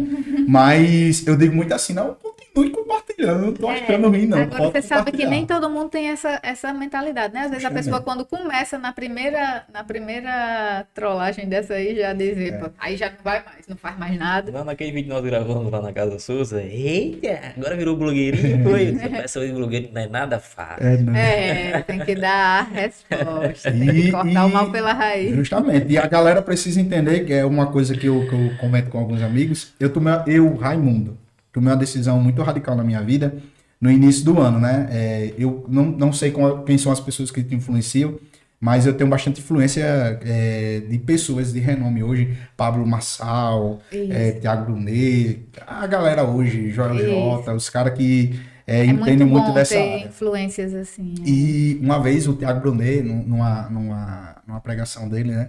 Uma palestra, mas eu chamo de pregação, porque o cara é cheio de Deus. E ele na pregação, ele falou uma coisa que ele disse: você é, é você nada mais é do que as pessoas que você convive, né? É, Exatamente. Você é, você é uma média das uma pessoas, média das pessoas que, você, que, você, que você convive. E isso me deu um, não sei porquê, mas Aquele... me deu um estralo na minha cabeça e eu comecei a olhar pro meu Instagram. E eu vi lá que eu seguia muitas pessoas, muitas, muitas. Nada contra, gente. Isso aqui foi eu, Raimundo. Isso funcionou comigo, não com ninguém. E não é porque funcionou comigo que vai funcionar com você. E foi a, a grande decisão que eu tomei na minha vida. Eu muitas pessoas até falaram mal tal, mas eu parei de seguir muita gente no meu Instagram. Muita gente que não tinha a mesma mentalidade que eu, né? É que via é, o que eu tentava fazer, que zombava essas pessoas. Eu comecei a parar de seguir e não, não deixei de seguir para perder a amizade, mas parei de seguir realmente para não misturar as Faz coisas. Faz parte do né? processo do nosso conhecimento, do no, da, da, gente se libertar de certas. Né, Justamente. E isso foi uma das melhores coisas que eu fiz na minha vida. É porque ótimo. foi quando. Isso, isso tem muita gente que é, rotula como imaturidade, mas é totalmente o contrário. Né? Justamente. Né? Foi uma das melhores coisas que eu fiz na minha vida, porque foi quando é, eu parei para entender que eu seguia muitas pessoas que não tinham a mesma mentalidade que eu tinha. Não somos obrigados. Justamente. E pessoas que tinham um foco totalmente diferente do meu. E eu até brincando uma vez, eu digo, eu brincando com minha esposa uma vez, eu disse assim, eu digo, mas não faz sentido para mim eu estar tá seguindo uma pessoa que eu quero chegar em tal local e a, eu tô assistindo a história da pessoa e o que eu tô assistindo é a pessoa bebendo, é a pessoa curtindo, então não uhum. faz sentido. E querendo ou não, gente, a rede social, ela foi criada para você consumir ela. Exatamente. As pessoas precisam entender isso. Rede social foi criado para você consumir. Então você segue lá mil pessoas, você vai consumir o conteúdo de mil pessoas. Você não vai ter uma mente formada. Você não vai ter um posicionamento. Você vai ser uma Isso. pessoa, é, um Maria vai com as outras, né? Isso. Mais ou menos isso. E foi quando eu comecei a parar de seguir as pessoas, foi quando eu comecei a perceber o quanto eu era viciado em rede social. Por olhando. quê? Acabou os stories. E agora? Vou fazer o quê? Não tem mais o que fazer. Uhum. Porque só tinha 10 pessoas, eu seguia 10, 15 pessoas, e as pessoas que eu seguia eram pessoas empreendedores, empresários e tal. E acabou stories, o cara acabou, pronto, conteúdo, não tem mais. E foi ali onde eu comecei a entender que eu perdia muito tempo, tempo nisso, olhando. onde eu poderia estar sendo produtivo em E outras sem áreas. falar nas mentiras, né? Porque existe Justamente. uma vida, uma vida muito fake hoje, é, tá em alta isso, as pessoas postam coisas. Eu, eu vejo sempre, às vezes, assim, quando eu tô num restaurante, em algum lugar, eu porque isso é muito comum da gente ver. Você vê dois, um casal numa mesa, tá, os dois assim, ó, com o celular aqui, ó. E ali a noite toda. Aí, do nada, um deles levanta aqui o celular, aí dá aquele sorriso aqui, tira a foto, posta, como se aquele momento estivesse maravilhoso. Às vezes eu olho e digo, olha ali a foto do Instagram. Mas olha o que é que eles estão fazendo. Eles não estão conversando, tá ali um do lado do outro, cada cá aqui olhando alguma coisa. E postaram uma foto que não existe, né? Então, assim, existe realmente muito isso. E e é como, é como esse exemplo, existe vários outros. Então, a gente não pode estar se deslumbrando, né, com certas coisas. E esse tempo foi o tempo que mais realmente a minha vida andou, de verdade mesmo. Eu acredito. Porque foi quando eu entendi é, o potencial que existia dentro de mim, né?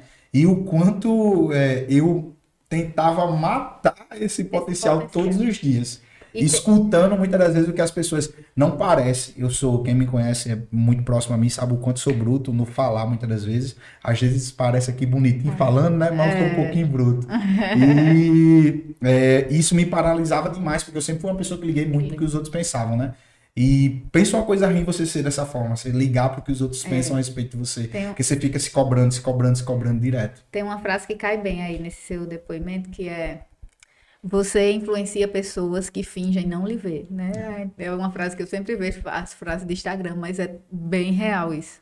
Às vezes a pessoa finge não lhe ver, mas você está influenciando elas. Então, é por- então assim, eu, eu acredito muito que é por isso que a gente não pode parar. Sempre tem alguém se espelhando na gente, né? Sempre tem alguém nos observando. Às vezes a pessoa que está do nosso lado não valoriza aquilo que a gente está fazendo, mas tem outra pessoa que a gente nem imagina quem é, que Deus vai e usa e vem, e ela estava ali vendo, então E vale assim, muito a pena. influenciar dessa forma positiva, né? Exatamente. Essa forma que, que traga ganho para as outras Que pessoas, traga né? ganho, Assim, como, isso. como o Rando falou, seguia muitas pessoas, mas não tinham ganho nenhum para ele. Porque ali, quando, enquanto ele estava ali olhando os stories, estava tendo uma perda de Justamente. tempo. Mas ao mesmo tempo que começa a ter pessoas que o influencia, ele começa a ter ganho de tempo, De tempo. Né? Com conteúdos que são produtivos. Justamente. Né? Porque o que vai trazer de produção pra gente ver alguém numa balada? É até divertido ver, né? Não, até porque isso nem nos convém. É, verdade. Né? Até porque Verdade. isso nem nos convém. Então, assim, o que é que vai ser produtivo pra gente? Isso. É, é muito melhor você pegar alguém que vá trazer algo que vá fazer você crescer, seja de forma espiritual, seja de forma profissional, Justamente. mas que vai trazer um ganho pra você, que faça você crescer em algo. Exatamente. Né? E muitas vezes a gente tem essa perda de tempo, de, de estamos ali perdendo esse tempo e não estamos tendo ganho de nada. E o tempo é uma coisa tão valiosa Tão pra gente. preciosa, né? E um- uma coisa que eu digo, a gente vai entrar agora para algumas últimas perguntas, e uma coisa que eu digo para você que está em casa é que a era digital hoje ela vai se tornar maior, mil vezes maior do que é hoje, né? Principalmente depois das inteligências artificiais que Exatamente. surgiram, né? Vocês já estão usando o chat GPT? O, o nosso Também. programa é baseado em chat GPT. É, eu também adoro, gente. Aquilo é muito legal, mas eu não mostro pro meu filho. É muito bom, muito bom de verdade. Mas é, eu falo que a geração de hoje é a geração que, que mais tem informação, mas é a geração que menos quer dessa informação, né? É Essa que tem verdade. mais informação e é menos informada, É, a né? menos informada, essa é a verdade. E é, uma coisa que eu digo muito, e eu queria que você falasse, principalmente na, nessa área de marketing digital, essa pergunta não está no roteiro, mas eu queria que você falasse sobre isso, é, o quanto daqui para frente as pessoas precisam se atualizar também nessa área de, de, de inteligência artificial, artificial, né? Por quê? Porque hoje é, existem empresas hoje que requer que você saiba mexer com chat GPT. Né? E não só com chat GPT, mas com várias outras inteligências artificiais. E vai chegar um tempo que quem não souber lidar com isso, quem não souber trabalhar com isso, quem não souber é, usar perfeitamente o chat, não vai conseguir emprego. Essa é a verdade. Por quê? Porque o chat ele faz um serviço que vários experts em assunto conseguem fazer. Ele faz em questão de segundos, três segundos. Ele, ele recente agora ele fez um ofício para mim. você tem ideia? Aqui em Macau eu, tenho, eu tava... Perfeito, ficou é. bom, terei quase nada. Justamente. Aqui em Macau eu presto serviço de, de, de publicidade para duas empresas, né? É, com elaboração de vídeo, tudo isso. E o contrato, quem fez foi o chat. Eu fui lá, eu quero que faça o contrato assim, assim, com tal cláusula, tal, não sei o que, não sei o que. Fez bem bonitinho, eu fui lá, só fiz imprimir, passei pro Word, imprimir e já era. E muitas vezes, é, para quem não entende de processos judiciais, contratos, essas coisas, você tem que, teria que ir atrás de um advogado, de um especialista, alguém que lhe ajudasse, que lhe dê... Meu irmão, o chat GPT fez para mim em três segundos. Eu olhei assim, quando eu terminei de ler, eu disse, poxa, tá bom, melhor do que muitos advogado que tem por aí. Eu. É. Eu acho super importante, certo? Só que eu, eu, eu particularmente, tenho o maior cuidado de estar tá falando é, da importância disso e criar uma urgência nas pessoas em relação a isso, é, porque é muita coisa, é muita novidade, né? Eu acho super importante. Eu acredito que a gente tem que estar tá atualizado. Eu procuro me atualizar, né? Como eu falei, você falou aquela aquela sigla e eu ainda não conhecia. E eu acho isso que é de boa, né? Nem, todo, nem todo mundo tem condições de estar tá acompanhando tudo que acontece ao redor, porque realmente é muito rápido. É, o, o chat GPT, no caso, ele já está entrando no, né? Então é uma coisa que vale o pessoal ir lá assistir um vídeo, é, procurar entender como é que funciona. Ele não é tão, tão tão difícil como às vezes as pessoas acham que é. Porém, ele tem muitas funções, né? Ele faz muita coisa e aí provavelmente nem todo mundo vai conseguir é, usufruir dele por completo. É, mas é isso. Eu, eu recente não, assim faz um ano, eu acho, mais ou menos um ano, que eu fui num evento em Natal. E aí uma palestrante super bacana, a palestrante, ela falou assim divinamente bem sobre metaverso né? a importância do metaverso e como é que vai ser e que daqui para frente a pessoa, né? E assim, eu estava até com o Daniel, ele disse: "A gente precisa saber disso aí, vamos ver isso aí". Eu digo: "Olha, tenha calma, porque também não é aquela, né? A gente não tem como tá, a gente tem nossas demandas pessoais, profissionais, então a gente não tem como tá. Eu acredito que às vezes, é, quando a gente participa de algum de algum evento, alguma coisa como essa, que abre nossa mente, que é super bacana, é, a gente também precisa se policiar com o que a gente pode, é, com o que a gente vai fazer com aquelas informações que são muita coisa e você vê que você está desatualizado e que agora, o que é que eu vou fazer? Eu estou fora do mercado. E que eu acho que isso também tem gerado muita ansiedade nas pessoas, né? A, a ansiedade tem sido um problema grande nas empresas. É, é muito comum o ciclo de amizade da gente ter várias pessoas ansiosas e a gente tem que, eu pelo menos, assim, é uma coisa minha, eu me tenho muito cuidado, às vezes, é, principalmente eu dou um curso desse que é para pessoas que não sabem de nada, né? O método STAR não sabe de nada. Mas eu faço com que aquela pessoa não se sinta constrangida, que tá tudo bem.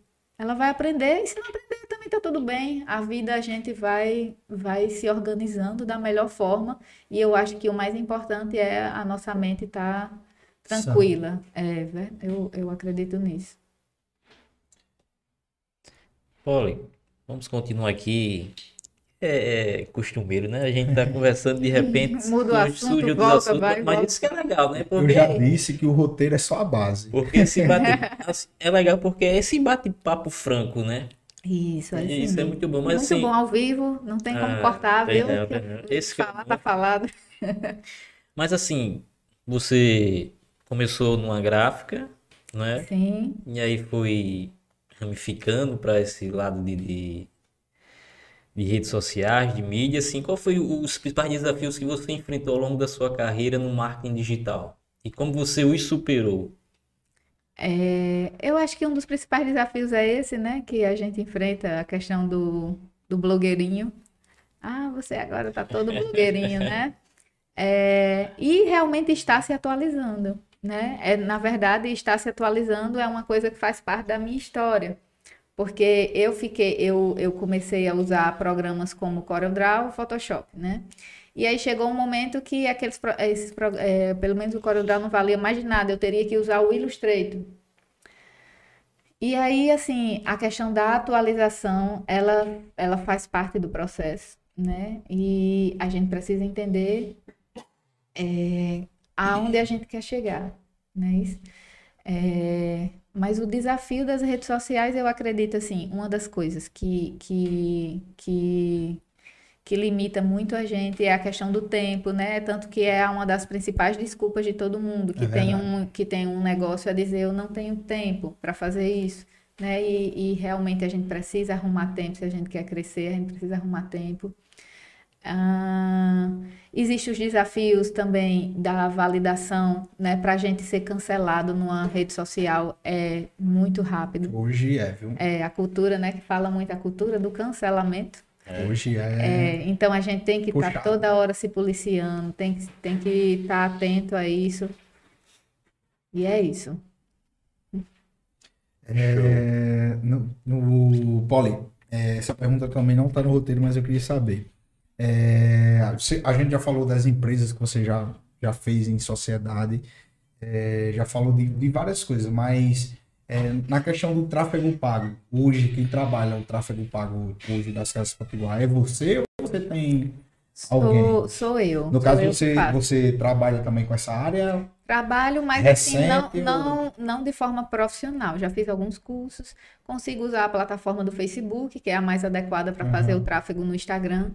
E se tem uma, tem uma coisa que, que, eu, que eu me preocupo muito, eu como publicitária e também como eu, é, empreendedora, né? Eu estou lá numa empresa e eu me preocupo muito em gerar resultado.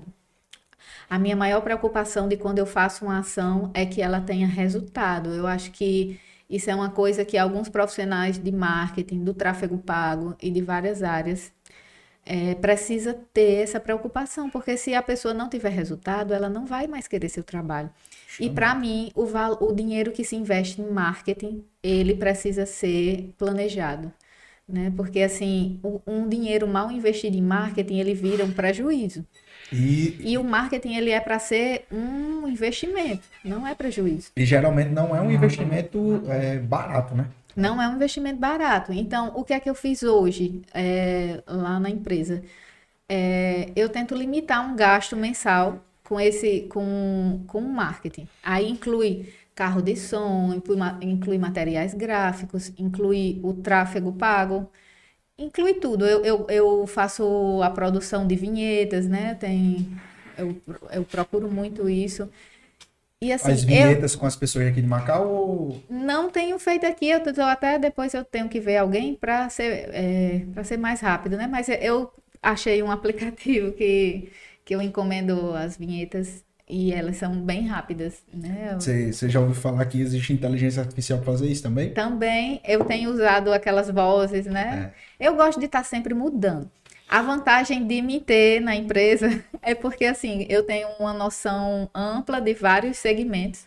Eu tenho acesso a muitas coisas de formas de custos mais reduzidos, como eu sou do ramo de gráfica, né? Eu saí agora, mas eu ainda sou do ramo de gráfica.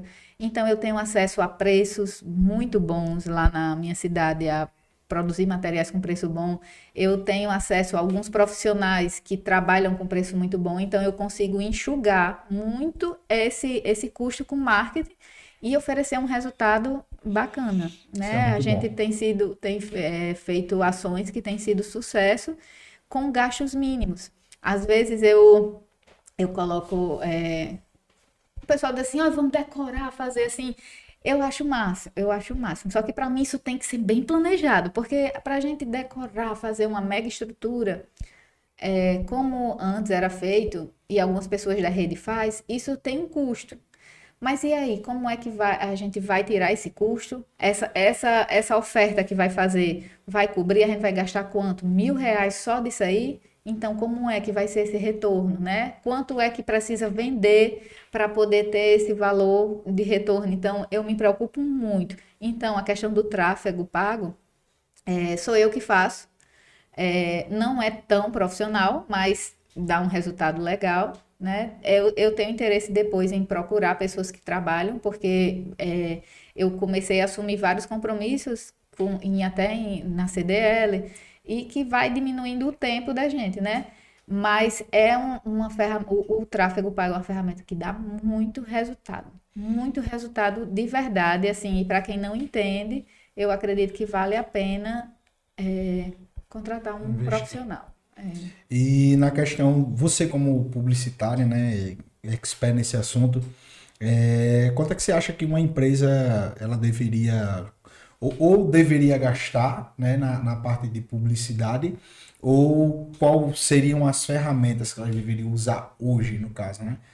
Principalmente trazendo para nossa cidade, né? Trazendo para o interior, para Macau. Quanto ela deveria gastar ou... Ou quanto é, ou em que ela deveria investir, né? Porque eu acho que é uma, uma das coisas que muitas pessoas têm dúvida, né? Em questão de, ah, eu tenho uma empresa, mas quero trabalhar a questão de marketing aonde investir, né? Isso. Esse dinheiro para o marketing. Eu, eu acho bem importante. A primeira coisa de tudo, que é primordial, principalmente para o dono do negócio, é buscar conhecimento.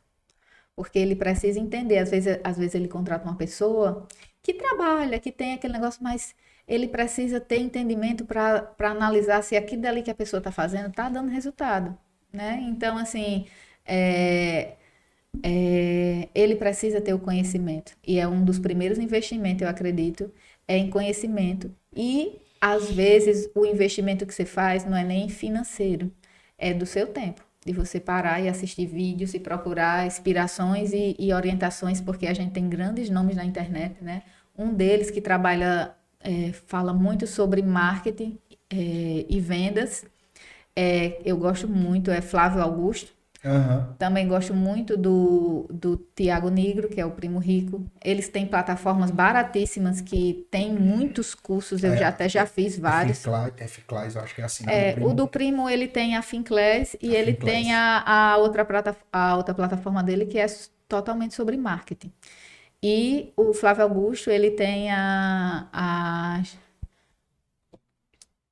meusucesso.com é uma plataforma excelente. Eu gosto muito do, do, do, da empresa que ele tem junto com o Caio, é muito né? baixinho. Que é a, a Vence. Ah, é. De sobre vendas, é eu muito bom. Gosto muito do conteúdo de Flávio Augusto, eu, eu aprendo também. muito com ele. Inclusive, uma das coisas que ele fala é que é, a venda é o combustível do seu negócio. Né? Às vezes, não adianta você, uma empresa, se preocupar com dar o seu foco em setores é, por exemplo, como financeiro. É claro que tem que ter, todos os setores são importantes, certo? Só que sem a venda, nenhum outro setor funciona. A, a empresa não roda, ela precisa vender. E isso é isso, isso cada vez mais eu percebo que tem sido a, a preocupação né, da, do, de quem ensina conteúdo, de quem passa. E eu acredito que buscar o conhecimento, né, o principal investimento realmente é o conhecimento para conselho que eu dou para o um empreendedor, um empresário. Para não estar tá gastando dinheiro de forma é. né, desnecessária. É, questão de investir antes no intelectual é, é, importante e às vezes, e eu estou falando isso, eu não estou dizendo para ir buscar uma faculdade, certo? Gente, é um curso, às vezes, um curso assim de, de duas horas, você já consegue abrir muito a mente, porque essas pessoas falam logo direto ao ponto do que você precisa, você não precisa pegar uma teoria, um negócio. Então, assim, nem é esse tempo todo. Às vezes. E às vezes também até network, né? Muitas Exatamente. ajuda muito. É, faz sua, sua mente expandir, né? Às vezes a gente. Escutar as pessoas certas. Né? Justamente. Né? Às vezes a gente tá próximo de pessoas que têm um pensamento bom, que têm ideias boas, inovadoras. E muitas das vezes a gente não dá o valor e muitas das vezes a gente não dá o ouvido, né? E às vezes é bom a gente ou parar para ouvir algumas pessoas, ideias, ideias, novas.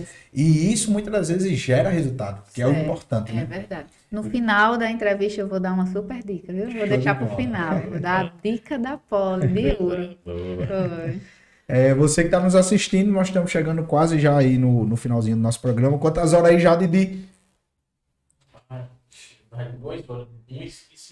Uma hora e uns Eita. quebradinhos. A gente não perdeu o tempo passando, já, o papo tá bom. Passa, ligeiro. A gente mal Muito usou bom, o- o, roteiro hoje. Eu, eu sabia que ia ser muito bom, é uma área muito Coisa boa. boa. E eu já queria que você, que você que está em casa nos assistindo, pudesse separar suas perguntas aí no chat, certo? Perguntar aí para a Polly, para ela poder responder na questão do marketing digital, empreendedorismo, é, o que você quiser perguntar, design, seja o que for, a mulher aí consegue lhe responder. É, e, e eu vou fazer uma pergunta aqui que também que não está aqui no, no roteiro, não está no script. Você é publicitária de formação. Isso. Assim, quando uma grande empresa lança um, uma campanha publicitária, o interesse maior da empresa é fazer com que o cliente consuma aquele produto que está sendo publicado ou que ele se torne consumidor da marca por inteiro. Isso. Existem campanhas diferentes, né? Existe a campanha que é aquela campanha de venda, aquela agressiva, e existe a campanha institucional, que é a que fortalece a marca. Aí, assim, isso daí depende do que é, qual o objetivo da empresa, o que é que ela quer é, mostrar, né? Grandes marcas investem muito em campanhas institucionais, que fortalecem a marca, se posicionam para determinados públicos, né? Infantil e muitos outros que, que existem.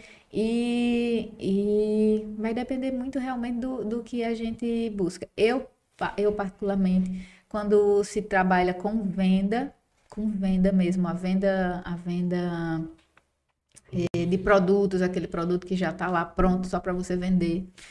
Eu acredito muito no marketing agressivo. Eu gosto de trabalhar aquele marketing que eu faço e já dá resultado, e já vejo ali a loja cheia. Agora, já para serviço, eu, eu já gosto muito do marketing institucional, né? É, porque aí você vai valorizar o seu serviço, né? Da força à marca. Isso, e também depende do produto. Às vezes uma, a pessoa tem um, tem um produto diferenciado e você já precisa.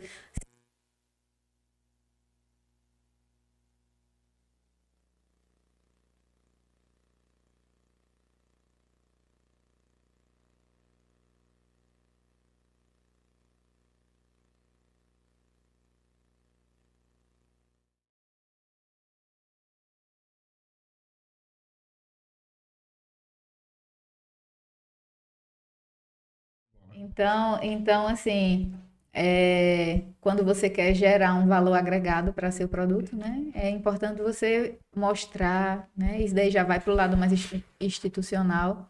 Então depende muito. É, todas as duas formas de marketing, assim, em relação a isso, essas duas formas, ela tem o seu valor, né? E vale a, e vale a pena.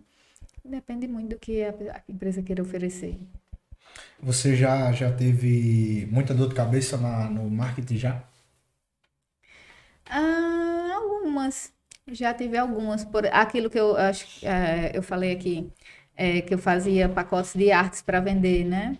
Aí às vezes o cliente compra um pacote de arte e ele quer cobrar da gente um resultado, né? Então existe muito assim, essa, é- a questão de lidar com o cliente requer um jogo de cintura, né? A gente precisa explicar, ser aberto, porque é uma coisa que eu sempre falo. é, o seu cliente, ele não entende disso. É por isso que ele está lhe contratando, que ele não sabe, ele não entende. Quem tem que entender é você e quem tem que explicar é você.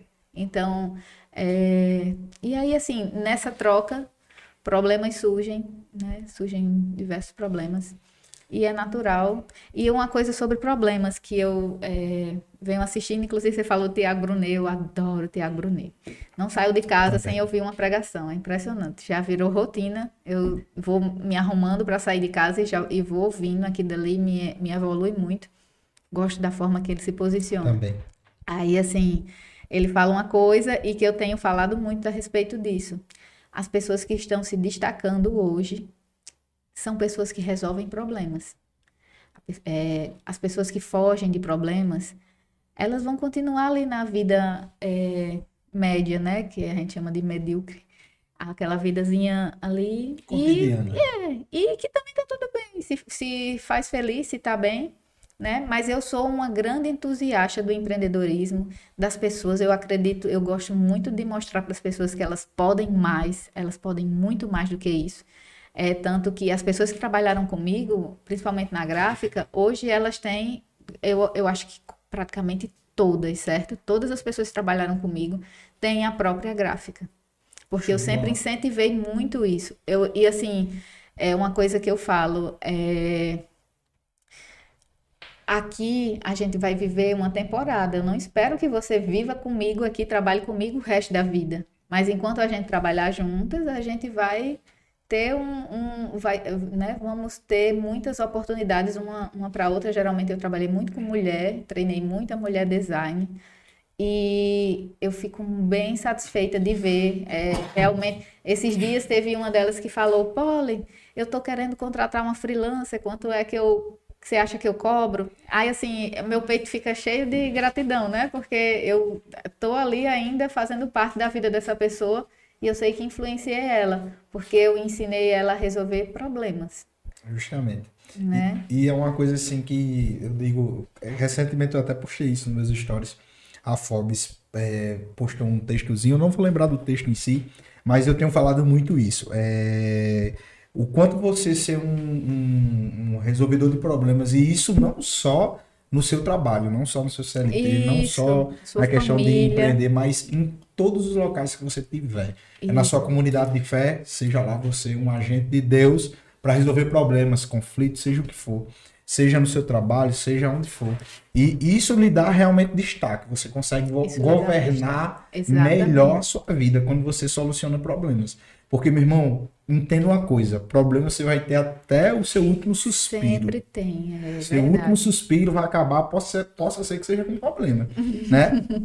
E quando você consegue ter, começa, na verdade, a ter essa mentalidade, a enxergar as coisas, tipo, não, isso aqui é um problema e eu consigo solucionar ele. Isso. O problema, eu acho que o grande problema hoje é que as pessoas, elas conseguem ver qualquer tipo de problema e faz uma tempestade muito grande e não foca em resolver aquele problema, né? E isso acaba gerando mais problemas. E na, na questão do, do- Muitas vezes é só uma palavrinha, Uma palavrinha. atitude. É verdade. É verdade Isso. mesmo. Atitude, né? Eu até na tua pregação eu falei sobre isso, né? Essa questão de atitude, né? A, Ana, né? A mãe de, de Samuel, ela tinha um problema. E o problema não era pequeno. Era grande. Era grande. todo- Ao ponto de querer dividir o menino no meio. Não, é, é, Ana, é outro ponto aqui que ela não podia ter filho, Sim. né? Então imagina o problema que todo ano o marido ia com ela e a outra esposa dele, Pedir, né? E ela orar. e ela prestar o culto a Deus todo ano. A mulher tinha filhos, ela não tinha. Todo ano aquela mulher tirando onda com ela. Ela tinha um grande problema. E todo ano que ela fazia, ficava triste, não queria comer isso e aquilo, mas chegou um certo ponto que ela disse: Espera aí. Foi orar, teve uma atitude. Ela ficou em silêncio, né? Não retrucou. Foi orar, Eu aprendi dizer, muito com a história de Ana, certo? dizer, tenho colocado muito em prática aqui na uma cidade de atitude. uma atitude. Muitas vezes a gente não tem essa atitude, a gente fica só Isso. se lamentando. Se lamentando. Se lamentando, se lamentando. E aí a nenhum. gente chega lá naquele papo do pastor de Jefferson aqui, né? Da questão da, da, da palavra, do agradecimento, do. É. Enfim, então assim, gente, tá precisando de alguma situação, tenha uma atitude, Isso. né? Não, não se deixem uma, que, que esse problema tome conta de você, que você passe a inexistir de uma forma existencial, né? Não de uma forma física, mas de uma forma existencial, de que, Isso. que assim, parece que tudo na Existem vida problemas que dó, a gente vai dormir e acorda, eles estão ali fazendo parte da nossa rotina É. e, né, e a, a- e a maioria das pessoas não conseguem resolver isso. E, E isso esses- realmente tormenta muito. A gente deixa de ser produtivo. Justamente. E esses problemas que fazem parte da parte da rotina, é, só para deixar bem claro, é uma coisa que a gente precisa, é uma coisa que eu tenho aprendido muito com o Pablo Massal, é você ter autorresponsabilidade e entender que muitos problemas que a gente carrega hoje na nossa bagagem foi a gente que criou, pô. É, a gente- Exatamente. Não foi terceirizado, não foi outra pessoa Nem que criou. tudo é culpa do inimigo. né? Justamente. A gente que criou.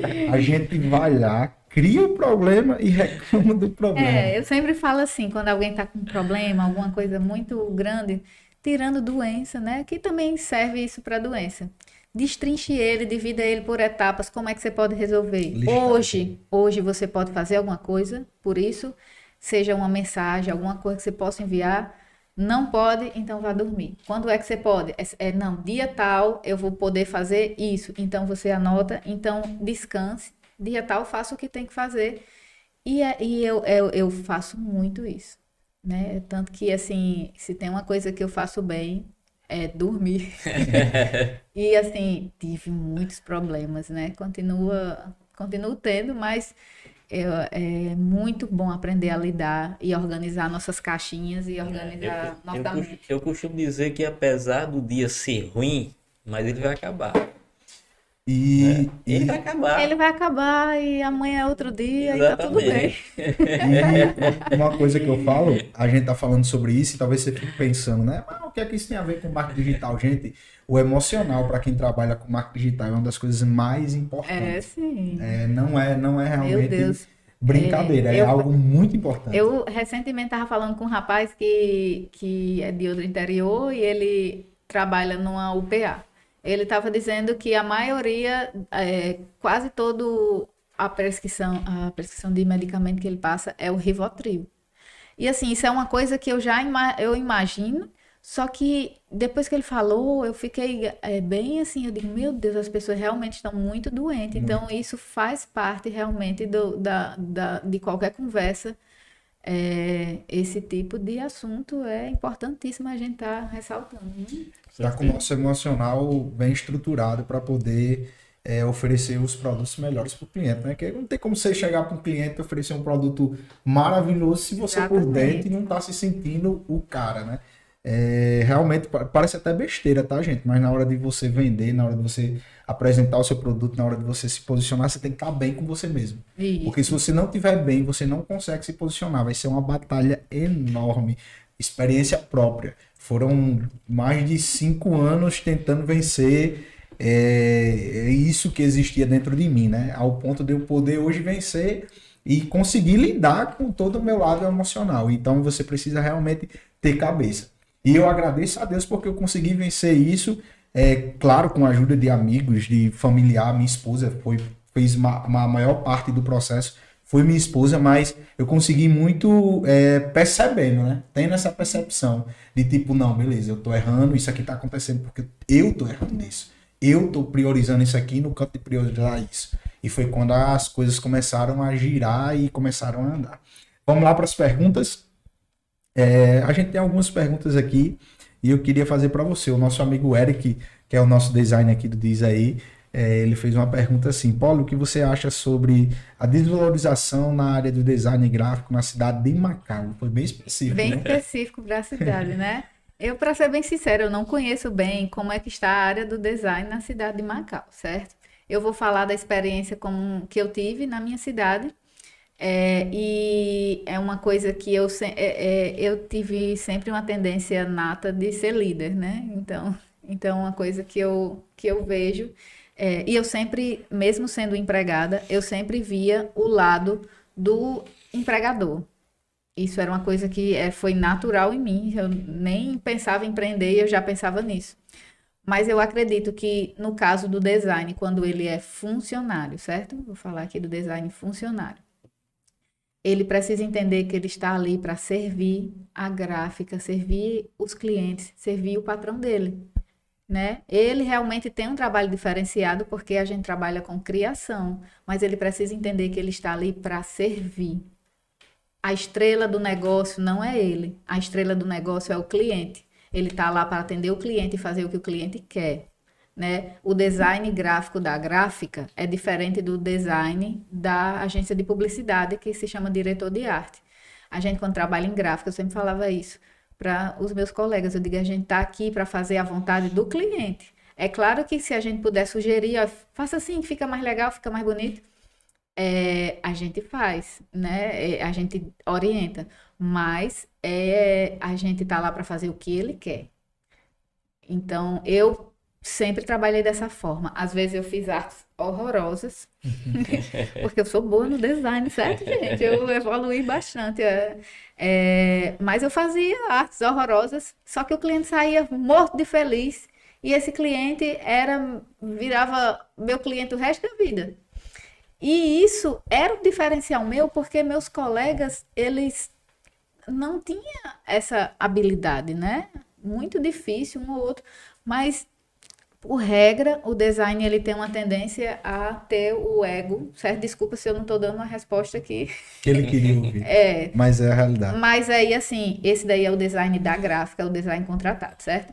Se você é um design é, que trabalha fazendo serviço por conta própria, Prestação de serviço. exatamente, aí já é outra situação, mas que você continua tendo que atender o seu cliente e, valorizando ele, valorizando, né? Você- é, antes do seu cliente lhe valorizar, é você quem valoriza ele. E, e uma coisa que eu vejo sobre o design é que às vezes ele tem dificuldade de cobrar de cobrar o serviço e às vezes ele acaba se sentindo desvalorizado porque ele não soube cobrar.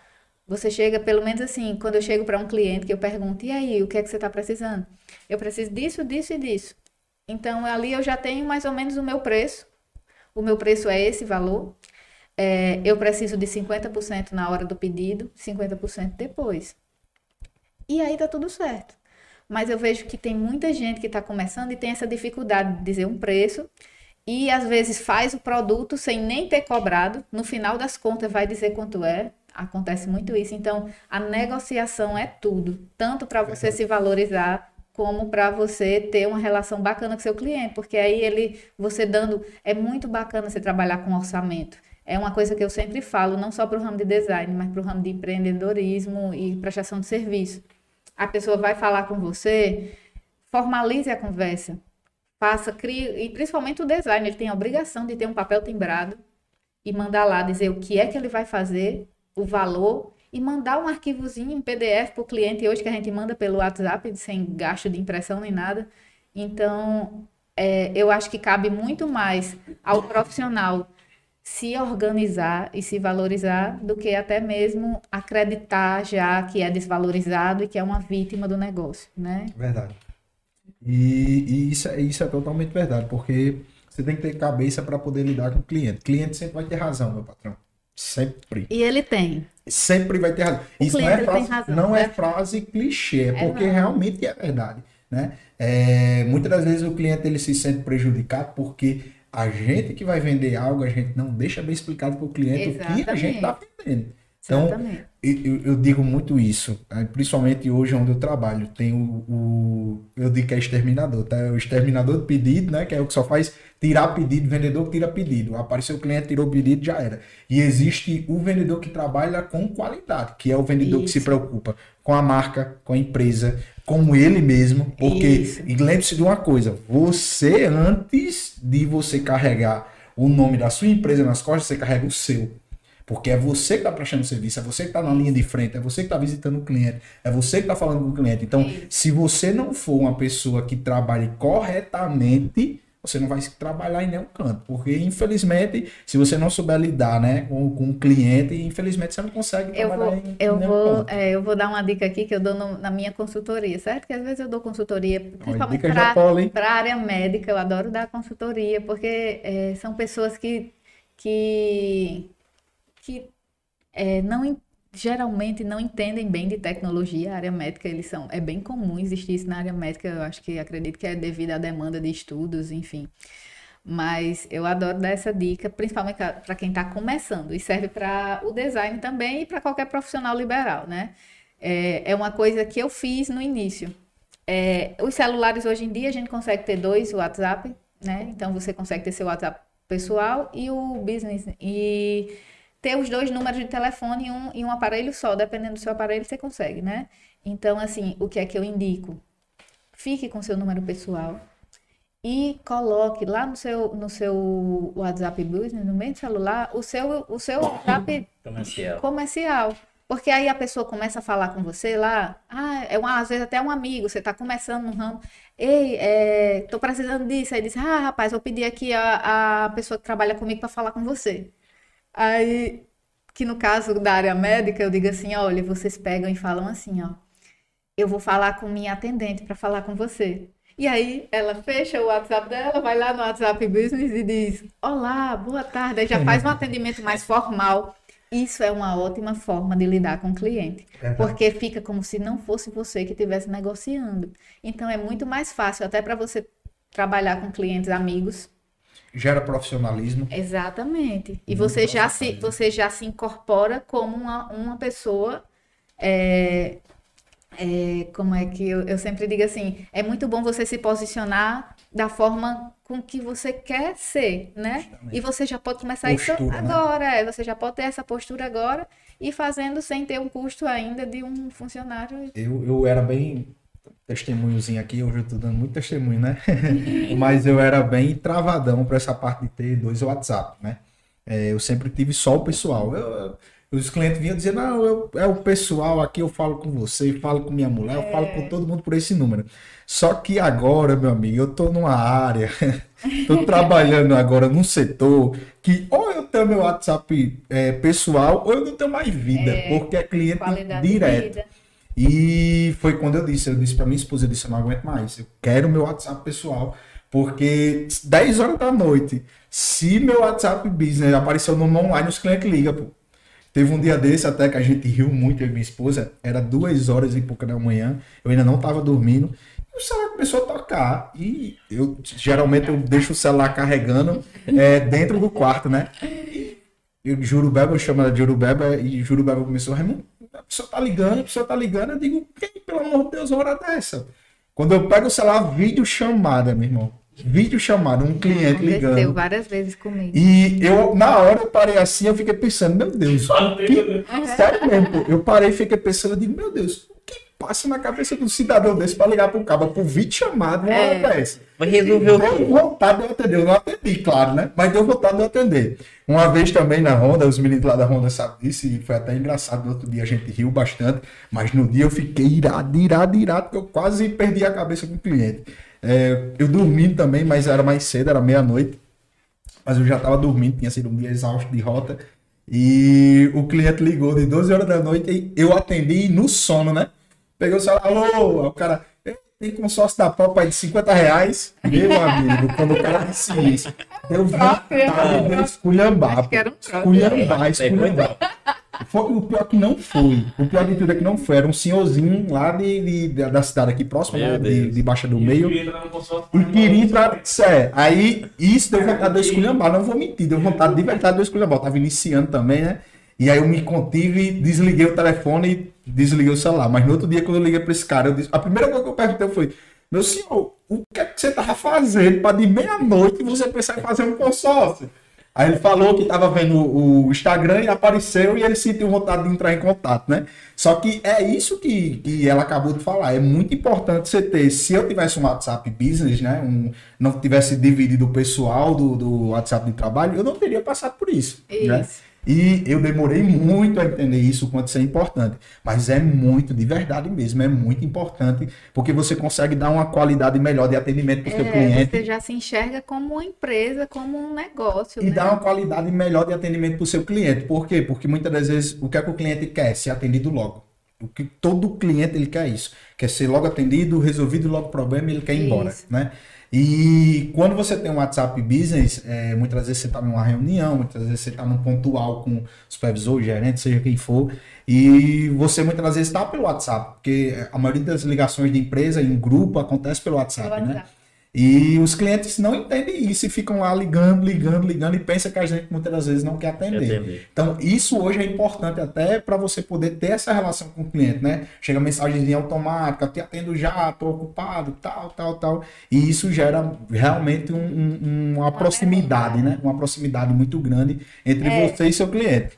Eu falo sobre uma, um- também uma palavra que eu aprendi, o profundo significado dela e aplico ela em todas as áreas da minha vida. Essa palavra se chama sustentabilidade.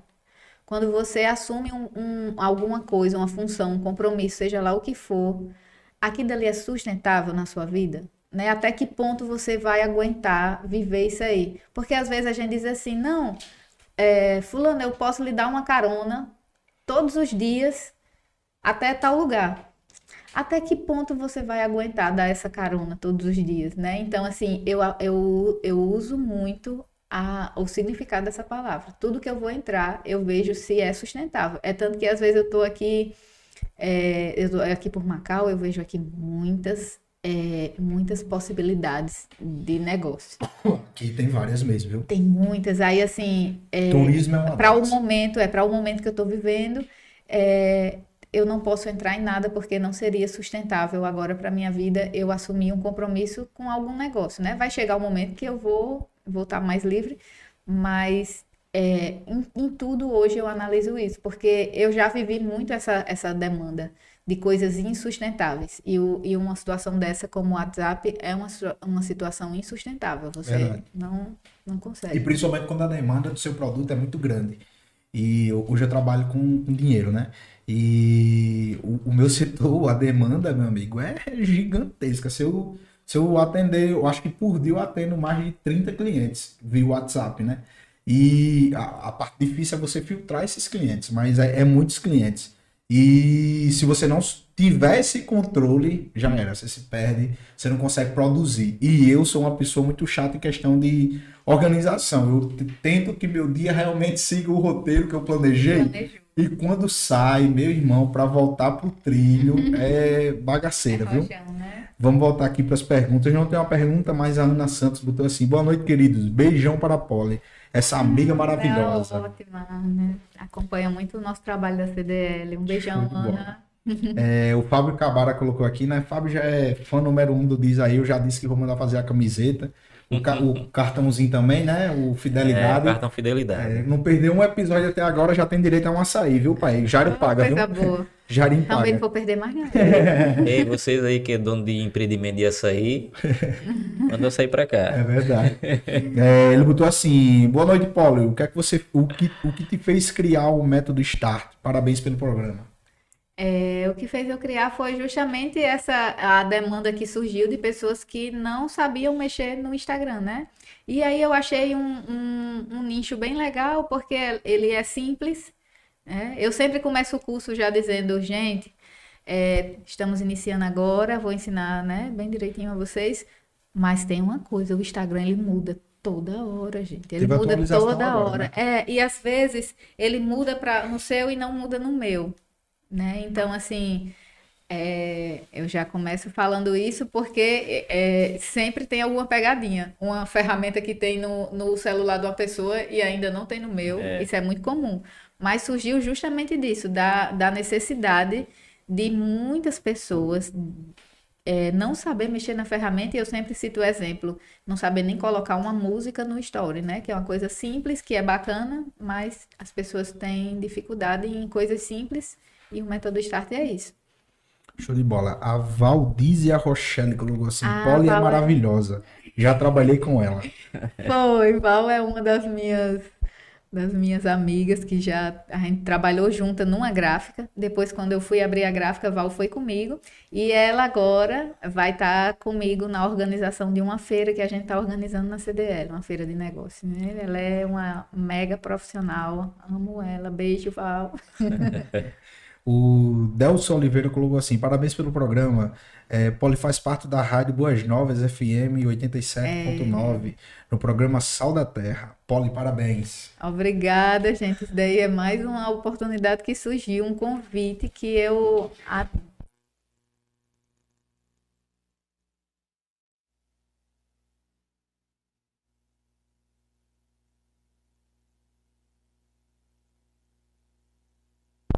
né? É, vou falar que não.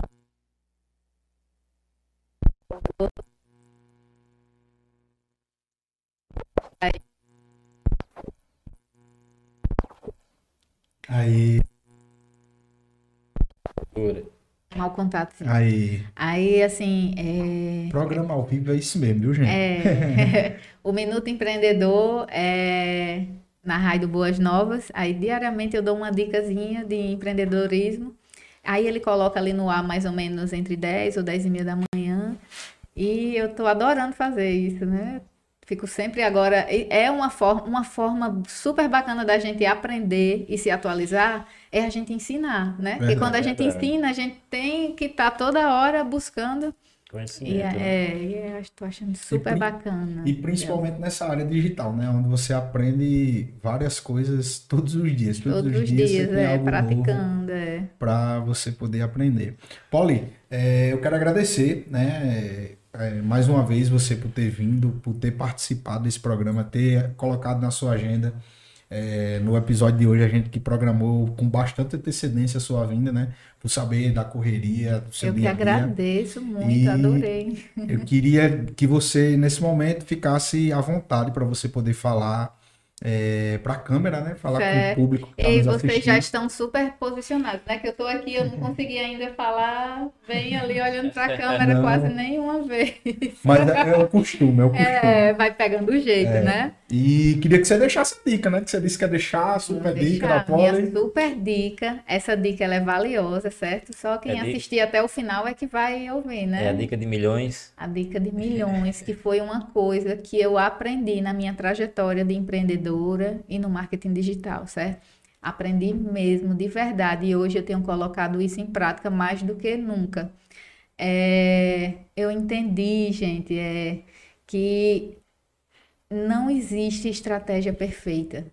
A gente faz a nossa parte, o que o que está dentro do nosso conhecimento, a gente vai fazer tudo que pode, certo? Se eu conheço todas essas ferramentas e tenho essas habilidades, eu vou usar tudo que eu tenho e vou dedicar meu horário, meu meu minha meu dia meu dia para isso, para o negócio funcionar, né? Então, às vezes você não não tem todas essas ferramentas, é, na, na, na sua carteira aí de, de habilidades, mas você pode fazer tudo que você puder, né? Mas é uma coisa que eu aprendi, onde vem o segredo do sucesso, certo? Que eu achei assim, e, e eu não faço questão nenhuma de esconder. A principal estratégia, depois que eu faço tudo, depois que tá tudo ok, eu vou lá, me ajoelho e peço a Deus para Ele mobilizar essas pessoas e que elas possam vir até o meu negócio.